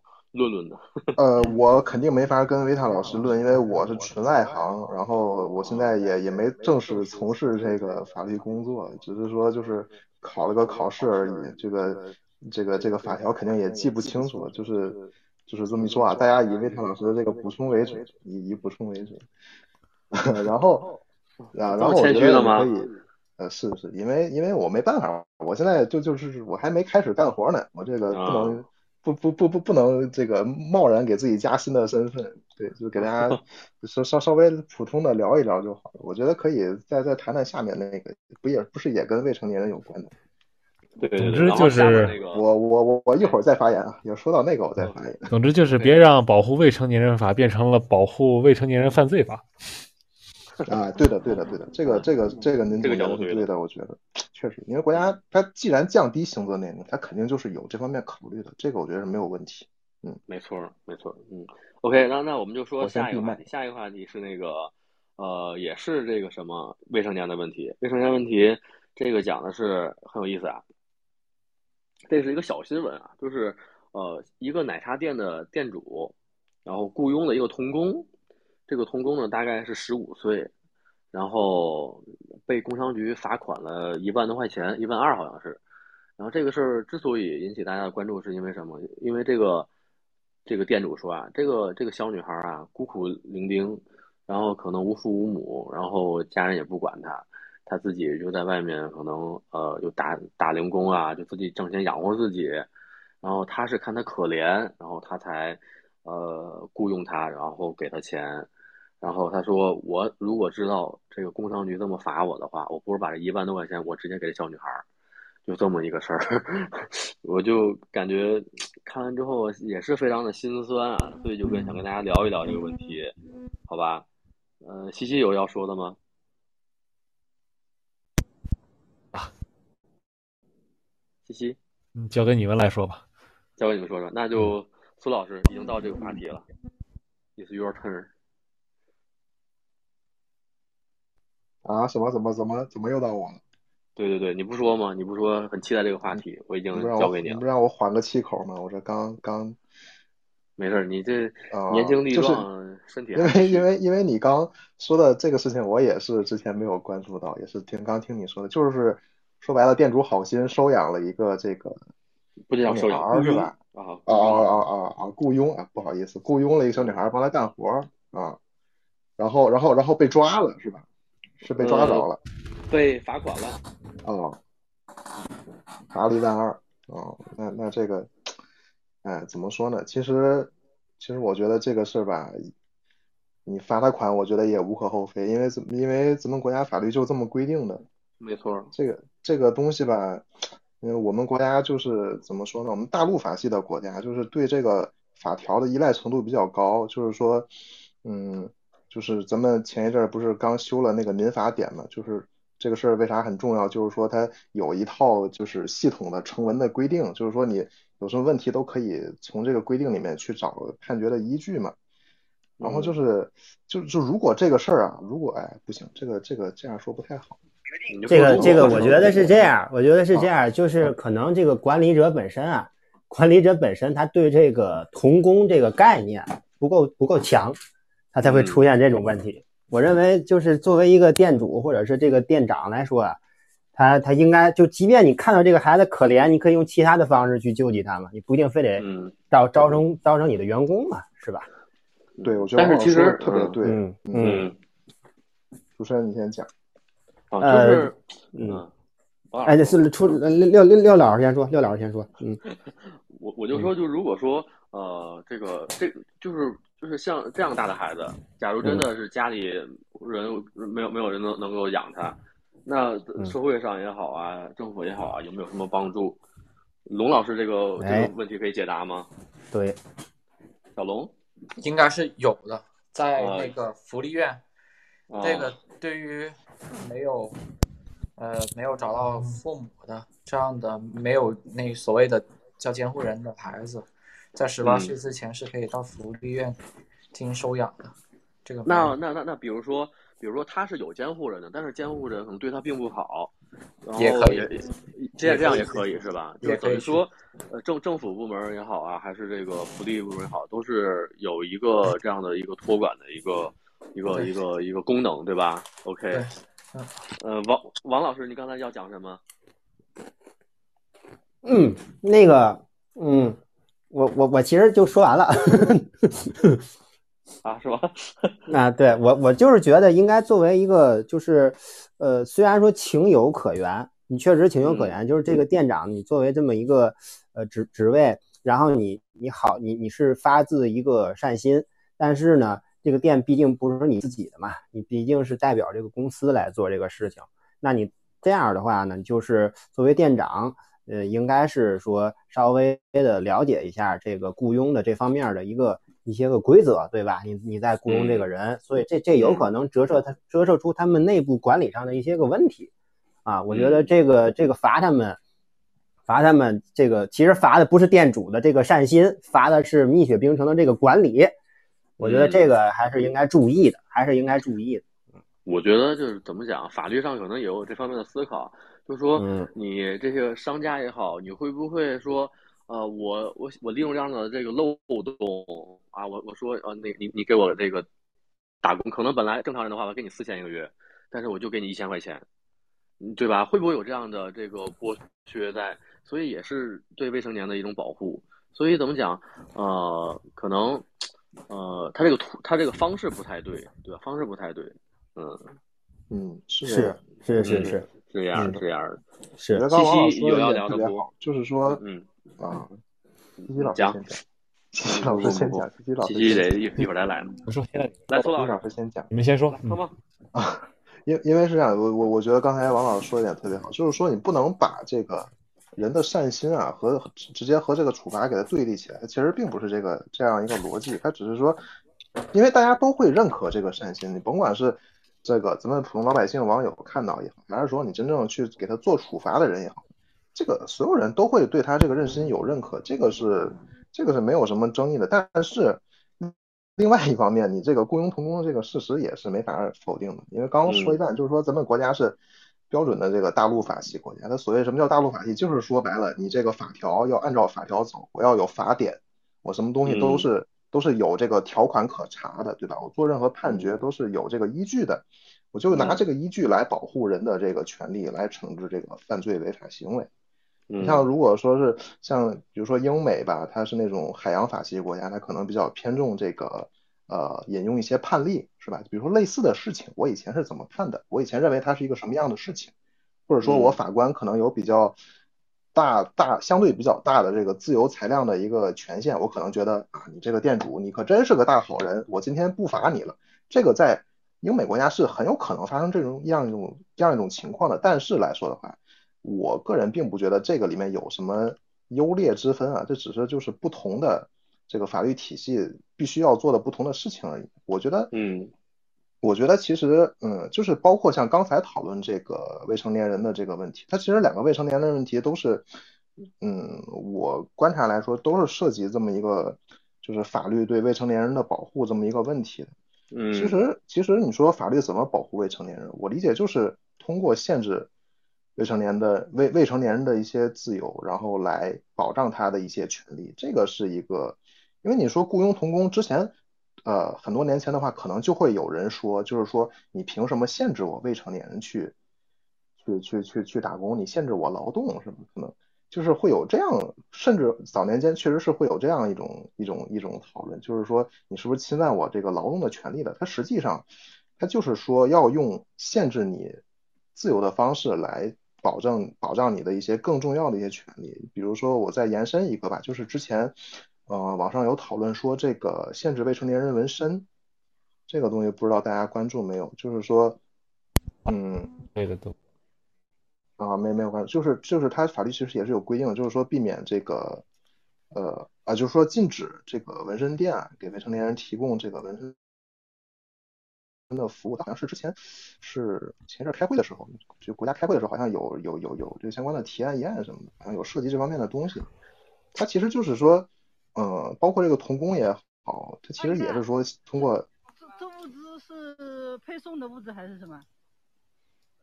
啊，他其实也是通过限制这个劳动权利来保障他的人身权利。你这个童工的事情，其实就是说，你这那个事情吧，反正就是法律怎么规定你就怎么办。你的善心是你的善心，所以我就是来来来来稍微谈一谈我对这个。未成年人保护这方面的认识吧，我觉得刚才王老师说的就就就就特别代表我的心声，就是说你这个事儿你得理性看待，对吧？你不能强行的把这个，你说哎呀他做好事儿了，为什么要被罚？其实不是这样的，就是王老师刚刚说特别好，就是说你罚的不是他的善心，这个事儿我觉得大家拎清了，对这个事儿认认识起来就就非常的顺了，可以，对对。西西老师，罚的不是善心，罚的是方式而已，对吧？对对对对，到位到位到位，OK OK OK。你们也歇一歇，歇一歇，歇一歇，喝喝点水，对吧？润润嗓子什么的。我给大家介绍下一条新闻，好吧？呃，下一条新闻是这个房地产的政策一些变化啊。呃，就是呃，我我大概搜集了一下，我给我找一找啊。就是呃，目前吧，反正呃，截止到就是最最近吧，啊，大概已经全国啊，已经有呃六个城市放松了这个房地产的政策调控。啊，分别为福州、南宁、兰州、秦皇岛、浙江的衢州、绵阳，其中一半是这个省会的城市。然后大体上就是我举个例子，比方说兰州的政策是什么？呃，是这个呃降低个人的购房门槛，加大的公积金的贷款支持，取消认房又认贷，放松限售，全面放开第三套住房等政策。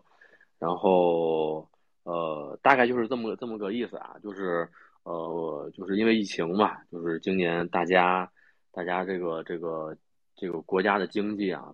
不是那么好，所以今年提了一个词叫做稳增长。稳增长就是要，呃，靠大家，这个这个这个有刚需的，有刚需的可以，呃，关注一下这方面。我觉得天津应该在不久应该也会出台自己关于房地产的一些政策。应反正大体上的方向肯定是要放松，是鼓励你去买房，对吧？鼓励你去买房，鼓励这些房地产这个这个企业能够活下去。对吧？鼓励大家这个能有钱去消费啊，然后银银行也是这个降低贷款啊之类的，啊，大体上是这个，我我反正从我个人的认这个理解上来说啊，是，呃，大体上是这个思路吧。然后对，贝塔他也说了，有这个郑州，呃，融创也是有这个问题，他这个融创反正这个债务问题能不能解决，反正就看他吧。他如果解决不了，对吧？他的资产啊，会不会这个被其他一些呃厉害的房地产企业收购啊什么的？反正总体上得让老百姓，对吧？你能买得起房，让老百姓能住得上房，对吧？让老百姓能够安居乐业，这才是最关键的、最最重要的。行，这个这方面有要唠唠的吗？啊，这个是我看，哦，对我看这是那什么。小龙，那个小龙找了一个这个非常的专业，找了一个房地产利好的政策是吧？小龙在吗？本来不想发的啊，说实在啊，那个说一说，聊一聊。那个那个安静老师帮我发到群群里边了，不知道大家能不能看得清？点击原图应该能行吧？我我一个好好朋友做的一个合集啊，嗯，然后然后给给发群里面。好，大家。那个问大家两个问题啊，考验经济学知识的时候来了啊。放松政策对于年轻人来说，买房是更容易了，还更难了？那西西，这里面你最年轻，你先说说。看着是更容易了，但我觉得实际上是会更难。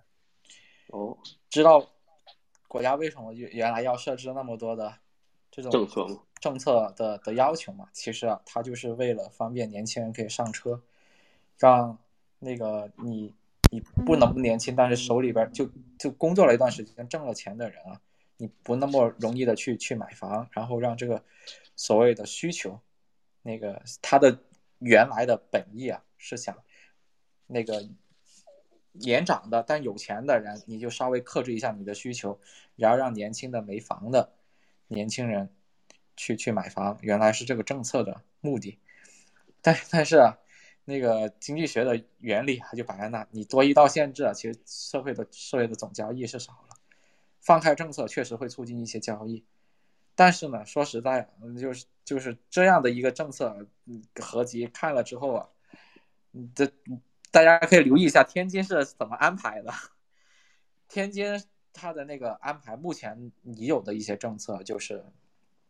那个第一、第二套的房贷利率啊，下降万分之五啊，你买两百万的房子，每年啊可以少交万分之五，二百乘以五，一千块钱，每年可以少少交一千块钱的利息啊，啊就只有那么一点点，跟跟一个房价的上涨，所以我觉得这个基本上忽略啊，就就我们我们那个内部认为基本上可以忽略。嗯没没有没有太多的在值得关注，除非国家出更多更有利的政策，彻底放开这个市场的交易，不要有限购，不要有限贷，然后利息也把它降低下去。你你们有没有想过，现在房贷利息大概是百分之四点九到百分之五点五点多，五点五点多，百分之四点九以上吧？呃，至至少百分之四点九吧。大家有没有想过？正常的情况下，那个房贷的利息应该是百分之多少？啊，正常就是四点六吧，四点五。其实我是我我个人觉得，那个正常的房贷利息应该在百分之三点五左右。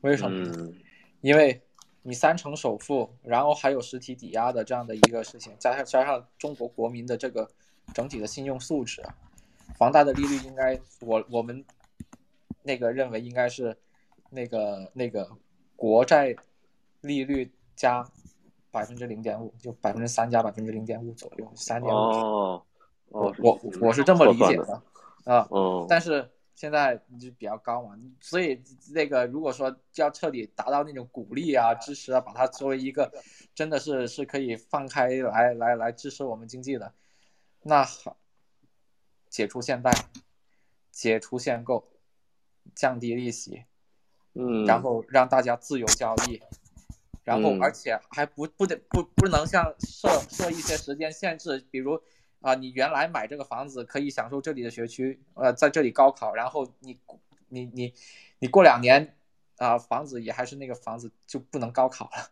这个不行啊，咱咱咱还要保持政策的稳定，这些事情 OK，OK 任重而道远，我觉得任重而道远，就就不多说了，就不多说了。然后还想问一下咱们群呃现在收听直播的朋友们，就第一季度咱们有没有去看房的的的朋友？要有的扣个一好吗？我去了，我去了。啊 啊啊，初六不要离开我。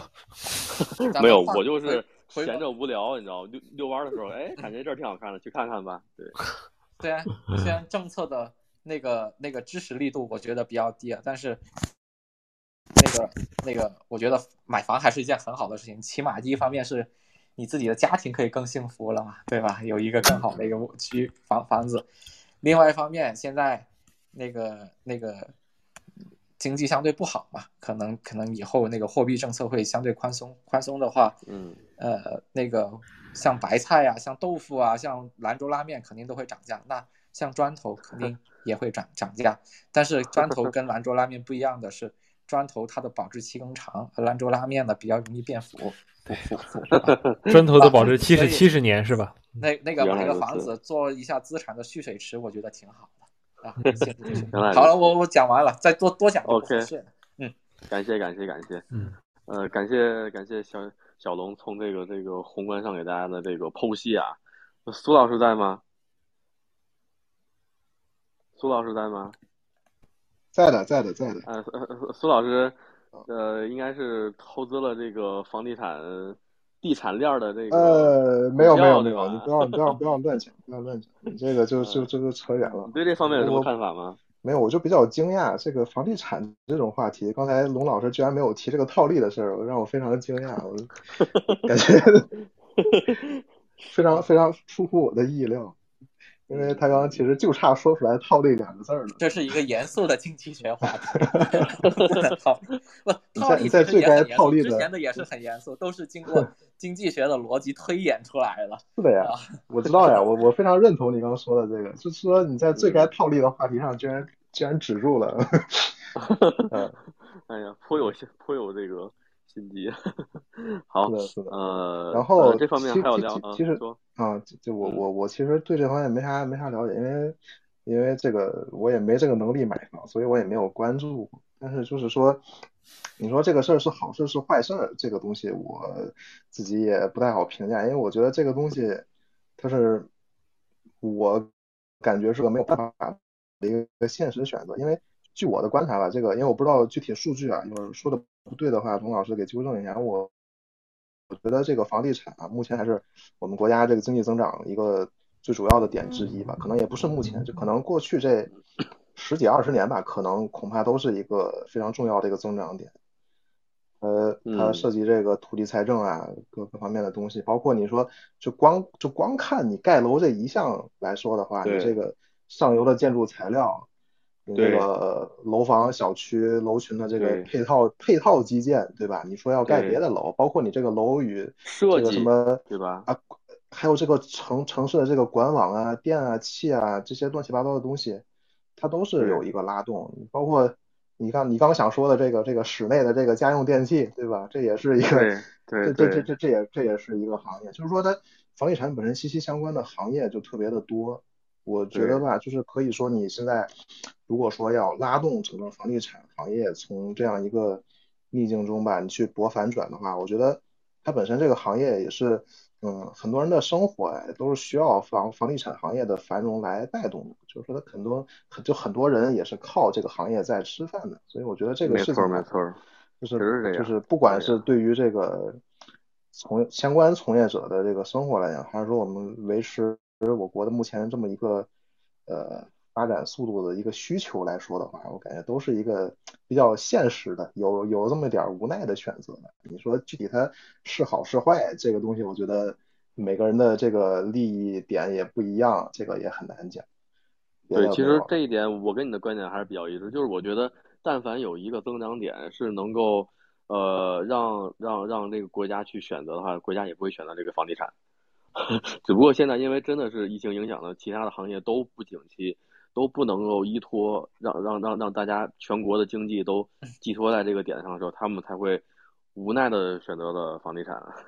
嗯，其实我个人觉得这个不是一个可以持续或者说长远发展一个好方向。没错没错没错。但是但是我这个说白了也是看吧，咱咱咱我觉得都可以都可以保持关注。对，维塔，维塔在吗？维塔在吗？维塔维塔是要应该是要驳你。不好意思，我我喘一口气啊，因为我刚刚给自己自测完核酸。哦，好吧好吧，阴性吧？这个，嗯，还没出结果，嗯，我还不太清楚，因为我我在这个城市，我在的这个城市可能确诊有已经超过百万了吧？你在哪现在？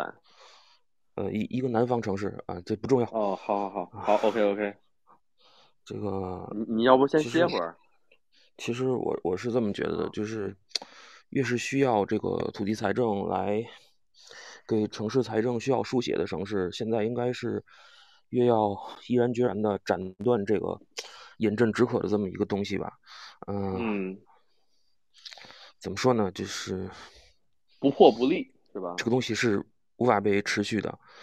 嗯，然后因为最近一段时间。我在跟去年呃现场跟大家讲恒大那个事情的，嗯呃 PPT 里出现的那个女生在聊，嗯聊她所在的这个这个这个所在的融创中国的这个一些事情。一个我非常神奇的大学同学毕业的工作经历是万达商业，嗯碧桂园中国，然后到融创中国，嗯嗯 可能这三家公司里现在，嗯去哪哪黄啊。嗯，过得过得比较好的就是一八年踩了一脚刹车的这个碧桂园，嗯，他给我讲了一些，啊，他们为了自救啊，公司自己去这个高管要去集资，嗯，这个已经就是到了非常明目张胆的一个地步，嗯，这个财务的工作人员要拿着 POS 把高管。堵在他们这个西南片区的办公室里，你不刷卡就不能够离开公司。哎，我我我很震惊于这样的这样的这个事情出现在融创中国这样的公司，因为这是我当年本科毕业的时候第一个给我发 offer 的这个公司。嗯嗯，哎，没办法，没办法。唉。我想想接下来要说什么。没事，你先想。就是我，因为我妹妹她在融创工作，然后我有一个朋友也是在融创工作。我妹妹她是在人事部门，然后她就跟我讲，其实从呃年前的时候就已经有些部门有些员工已经发不下工资来了啊，然后所以即使到现在来说，他们的年终奖也没有兑现。然后，反正现在呃，去年的去年的五月份呢，融创是大概掏了一百一十七个亿的真金白银，在天津拿了一批次的工地中的七宗地，它的拿地金额大概是比当时排名第二的中交和第三的绿城加起来还要多。但是，嗯，当时是只隔了一个月吧，融创就把这些大部分地块直接卖给了绿城，这其中就有包括四十七亿买四十九亿吧，应该我没注做记错的数字，买的西青的水西地块，哦，等等等等，我我我就尤其刚才大家聊到这个贷款的这个东西的时候，我想问你们啊，你们现在买房子基本上都是期房，这些大的开发商里有几个能够按时交房的？呃，你们总是去谈这些宏观的东西，有人关注过嗯，这些微观到每一个人身上的吗？就是 对还真不太清楚。东丽区啊，新力街道那个几个新的楼盘啊，那个期房都是按期交房的，欢迎大家来买啊。还是要不套客气的？讲，每一次到了夏天，这个下大雨的时候，啊，下完大雨，你们直接用一些技术手段，或者你干脆你就直接去一些社交媒体平台上去搜，一五年到现在新交的房子有多少会出现质量的问题？唉，嗯，有多少会出现质量的问题？这样的房子在几十年之后，它是面临你到时候要社会要用什么样的成本去收拾这样的东西？嗯，你都去想过这些东西吗？对不对？如果你不去想这些东西，那你你你这不就是相当于向子孙后代再去多收税吗？嗯，哎，没办法，现在只能这样。我觉得拆东墙补西墙，是不是？买期房呃确实是有风险的嘛，嗯咱也可以买现房，但是不就讲呃，那个我能说一段数据吗？只说数据啊。OK OK，我只说一段数据啊这方面。的专业从业人员。我只我只引用一段数据啊。OK 那个二零一八年底，西南财经大学的中国家庭金融调查和研究中心发布了一个报告，说显示中国的城镇地区住房空置率已经达到了百分之二十一点四，而国际标准的看来，百分之二十以上就已处于严重挤压空间。嗯而此外，在这个高远超这个国际严重挤压的这个国际标准的之外呢，还有的就是不仅是资源的浪费，还有就是被挤挤占的这个信贷资源。根据也根据他们的数据显示，到一八年底，整个全国空置房挤占的信贷资源已经高达十万亿左右。所以我就说嗯，这种东西，你拿一个个体的例子或者几个东西去讲这个东西，呃，我觉得这样的人已经，对吧？叉叉叉叉，肺肾急坏了，对吧？因为我记得去年十月份的时候，就当时我刚刚在那一次活动上说完那个事情，呃，我的同学就给我转来一条他们恒大内部一个高管在内部会议上就讲说，这个恒大如果倒了，再再有一家和恒大规模差不多的房地产企业也也要暴雷的话，这对于我们融嗯。创是一件好事儿。啊，这这个是我哦。听到了我同学发给我的这个录音的，但是这个预言呢，他哦只说对了一半儿，因为的确有一哦。家和恒大规模差不多的房地房地产企业倒了，但这个但这个公司不是别人，不是别人啊，嗯就是就是恒融那个融创自己，就是我现在能够在恒大融创表内的，大大家知道我是什么专业毕业，做什么的，恒大表内不是融创现在表内的总资产一点一万亿，有息负债两千两百多亿啊，中国第三大房地产开发商啊，四月一十二号开始就开始公开的正式违约了，这这这这意味着什么？这还要去讲吗？对不对？这包括他们公司是不是这是不是就就意味着他要破产了？是是不是这意思？这这种东西啊，嗯，过去恒大在全国是有七大区域，嗯嗯，今年大概是三月份的时候吧，我的同学就开始跟我讲这个，他的就就开始给我讲讲，因为我们确实关系很好啊，这个他就跟我讲，他们公司是。他他自己也去讲啊，我是一个去干哪儿哪儿黄的这个公司啊，当然这是其实是一种玩笑了，其实也并没有这样，嗯，怎么讲？就是说，他他们当时公司内部就是我把这七大区域取消，从此融创这家嗯公司就只剩下东区、西区，我要去精简人员嘛，嗯，就是，哎呀，嗯，尤其是是还是要节约成本是吧？那那没有办法，因为整个去嗯年可能融创在上海区域这个就融创在整个中国区域，你成功开盘的项目只有上海区域一个叫唐镇的项目，这个项目大概，嗯呃，我拿到的数据是卖了两百个亿，回款呢是有一百亿，是因为上创上海本哦身是融创的重仓之中的重仓，那我好就要讲，今年三月份一来。这个切换到这种精准防疫模式的上海，你现在上海区域的销售，我刚刚找他们问他，他直接回了我说，就是就是那种很脏的话，说别说小阳春了，我们今年一整年都废掉了。这 嗯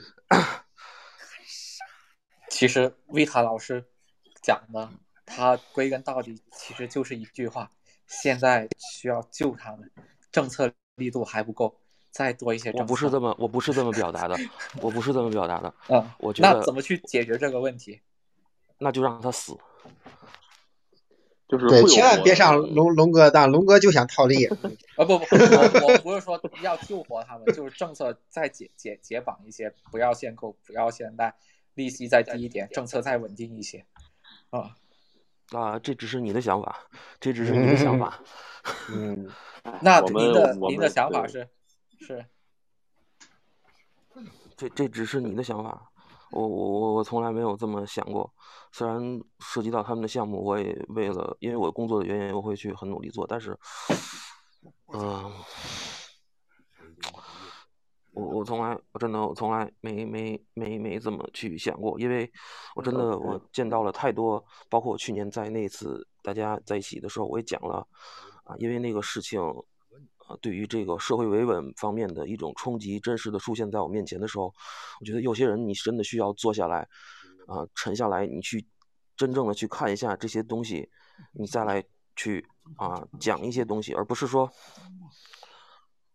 就在这儿空谈一些东西。我觉得就是他他有时候政政策跟市场呢还是这个有一定，他不是说完全契合的，他还是要政策归政策，市场归市场。嗯因为咱来说这种是这样的。这种下沉啊，它会有衰减，对？它它它它它甚至会有一些异变异。OK OK，然后然后然后贝塔也那歇一歇，感觉你现在一直在喘，然后你还是要多休息啊，多贝塔好好休息休息。嗯我我好好休息对是少说一点，说多了情绪不好，我觉得。对对对，然后然后那个什么，就是就是我还是觉得啊，就是反正就是从我了解到的一些政策也好啊，了解到一些风口也好啊，还是说呃呃是要民是要稳这个民生的，就是老百姓买的房，呃一尽量一定要这个交房。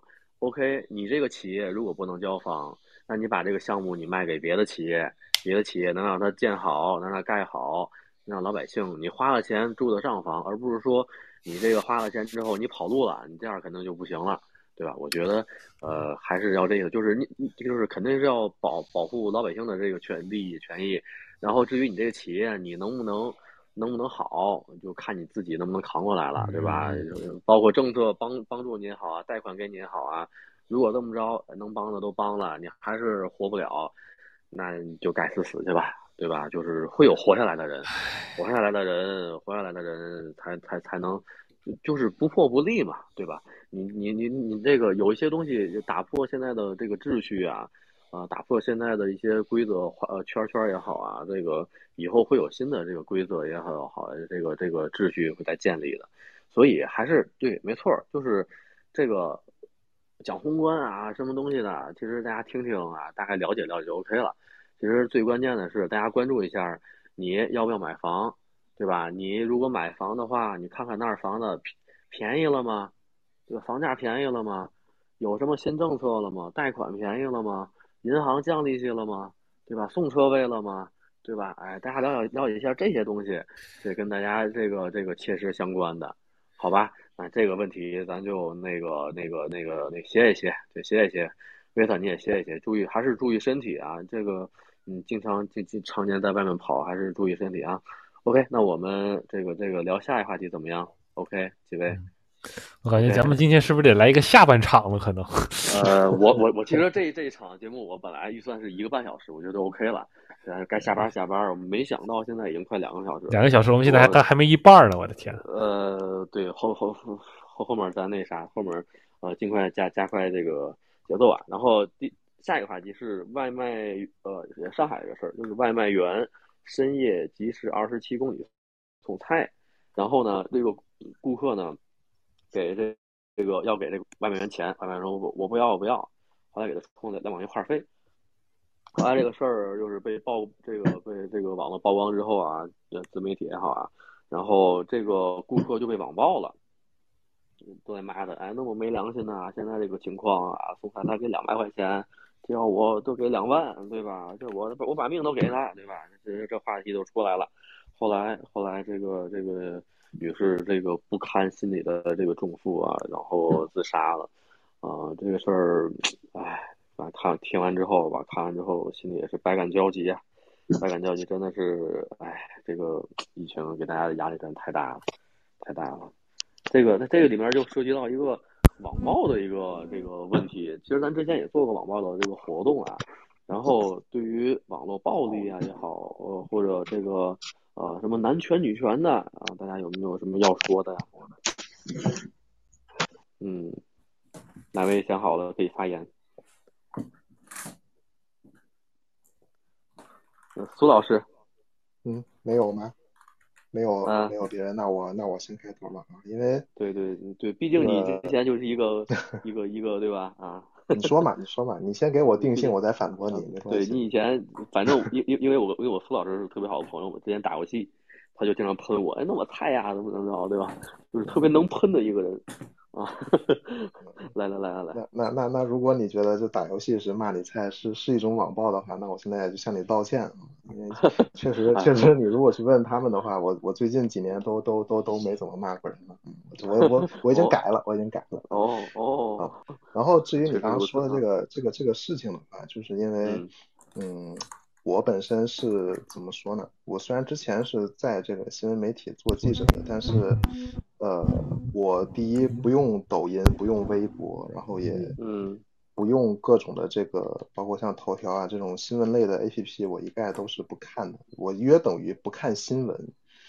呃，嗯然后所以呢，就是你刚说的这个网暴，包括一些舆舆舆论啊，这个舆情的热点，我几乎都没办法第一时间知道，我只能说什么呢？就是我每天可能这个九点多钟啊，打开一个同花顺，看一下股票，看看股票的同时呢，它可能呃有一些这个弹出来的信息推送，这这些啊我觉得比较重要的这些新闻啊，这些我觉嗯得比较重要的新闻，我基本不会错过。除此之外的，基本上啊，我看我都不知道啊。说白了，你今天嗯这个列了很多这种，比如说哪哪哪哪哪个地方那个一个小孩把另一个小孩打死了，是吧？这个事情啊你在嗯你在跟我讲之前我是完全不知道的。不知道的，这样一来有个什么好处呢？就是可以避免被这些东西影响。就是你刚刚提到这个网暴这个东西，因为我为为什么就是说，嗯，我也不建议这个身边认识的朋友去过多的去看这些东西，因为我觉得是，嗯，哎，我我就只说一点吧，就是我个人觉得啊，就是从我之前的这个从业经验，包括自己的观察来讲，我觉得我们目前的这个舆论环境啊，情绪太多，观点太多，事实少之又少。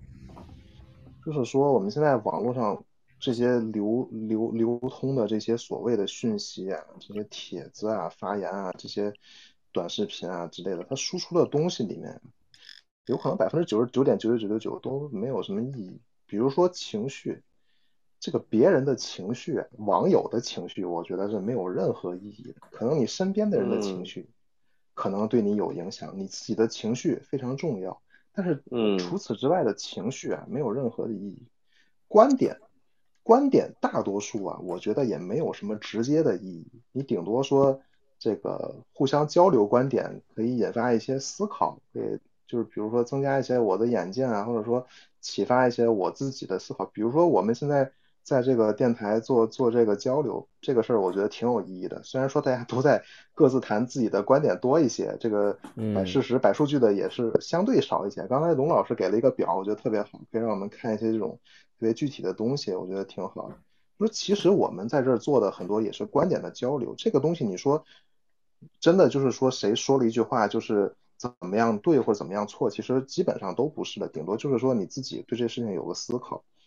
那事实其实非常有意义，事实是最有意义的。事实是你看待一个问题、认识这个世界、分析一个什么东西的，可以说几乎是唯一的一个依据。这个东西很宝贵，嗯但是现在我们就缺嗯这个。为什么嗯缺呢？实际上，第一个是现在信息太多，它可能确实是都被淹没了，看不见。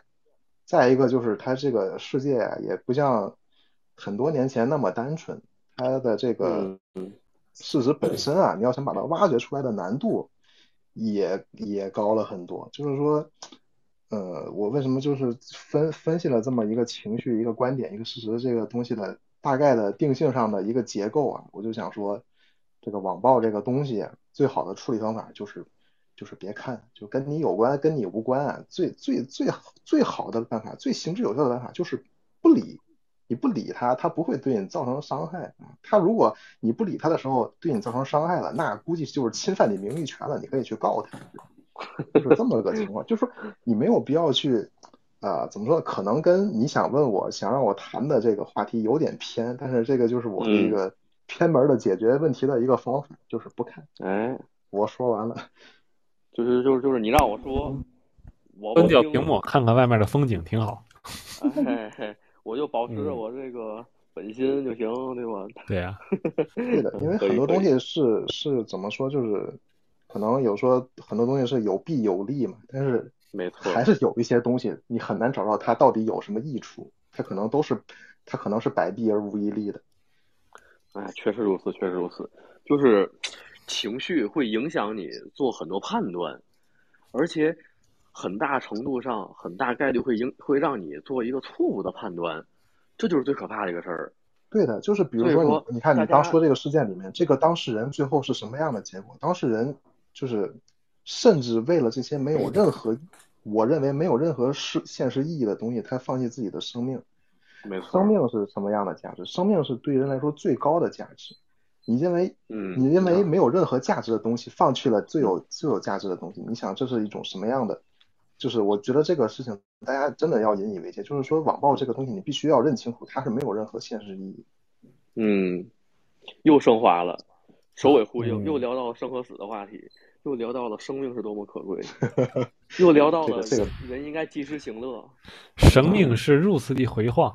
对，是的，因为这个就是我们最宝贵的。我们所有话题，我觉得所有话题都可以归到这个上面，没有没有任何错误啊。我没有问题，没有问题，确实确实如此。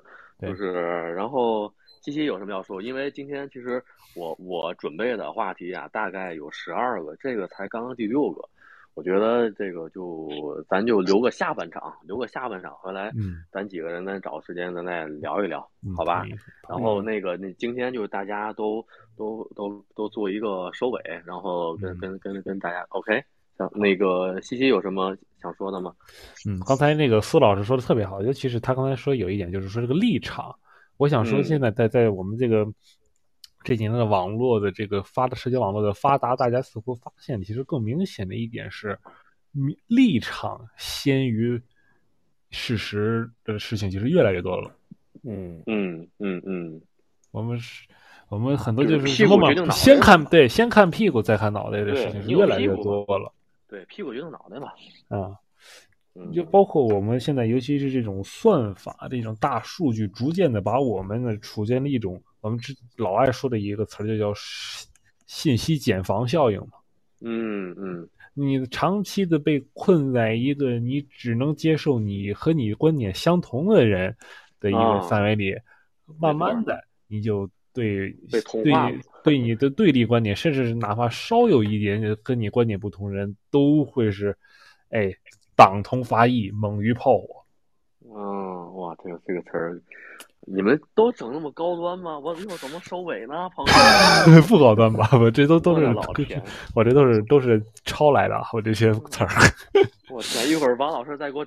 整段诗，哎哎，没有没有，不至于不至于不至于啊。嗯，我我想这个问题，接着讲接着讲，我就想这个信息茧房的这个效应，对于我们这影响，包括我们可能未来甚至人与人之间、国与国之间、民族与民族之间的交流，都会形成很大的一个障碍。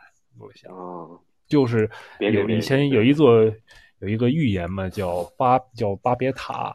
人人，我们呢，人们以为是就是是这样的一个故事，是当时呢，人类的曾经是同样的一种语言，我们我们我们可以做到，人类可以做到自己想做的任何事情。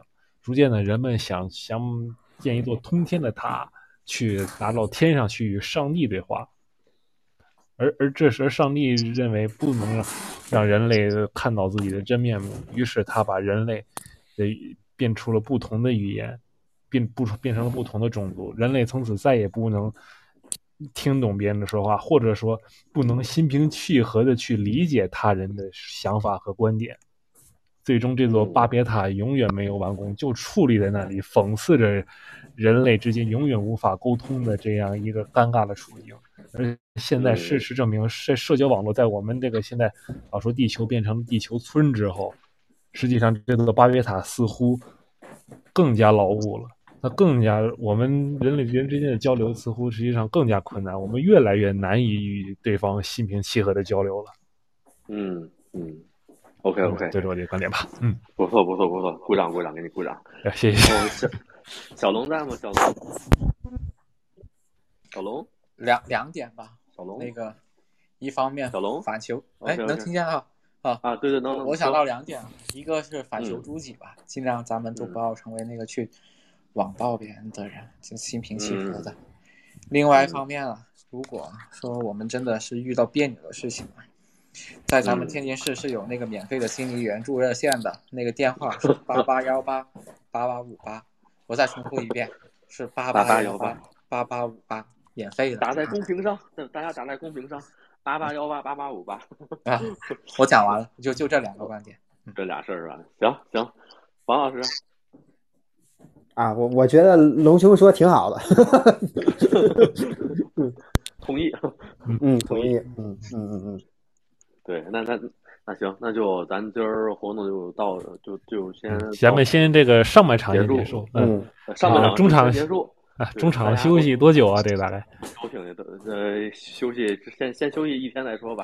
对，好好好，然后嗯，也大家也可以对。都好，都是晚安吧，也也可以明天再多思考思考今天的问题，对吧？大家没错没错，就是大家就是再提炼一下，嗯，聊聊天儿，就是其实还是要就是更加关注自己的生活，对吧？然后对的，呃，对，然后让让让自让就是反正就是让生活让自己过得更舒服一点儿。我觉得这就是人生的真谛，你让自己活得更舒服一点儿，过得更痛快一点儿，更开心一点儿。对吧？这就够了，你其他的就别扯这么多了，没用的了，好吧？对对对对啊啊！行，那那那那咱今天就到此结束，然后感谢大家的参与，然后咱们下期再见，朋友们，拜拜，拜拜拜拜拜，各位晚安，拜拜拜拜拜拜。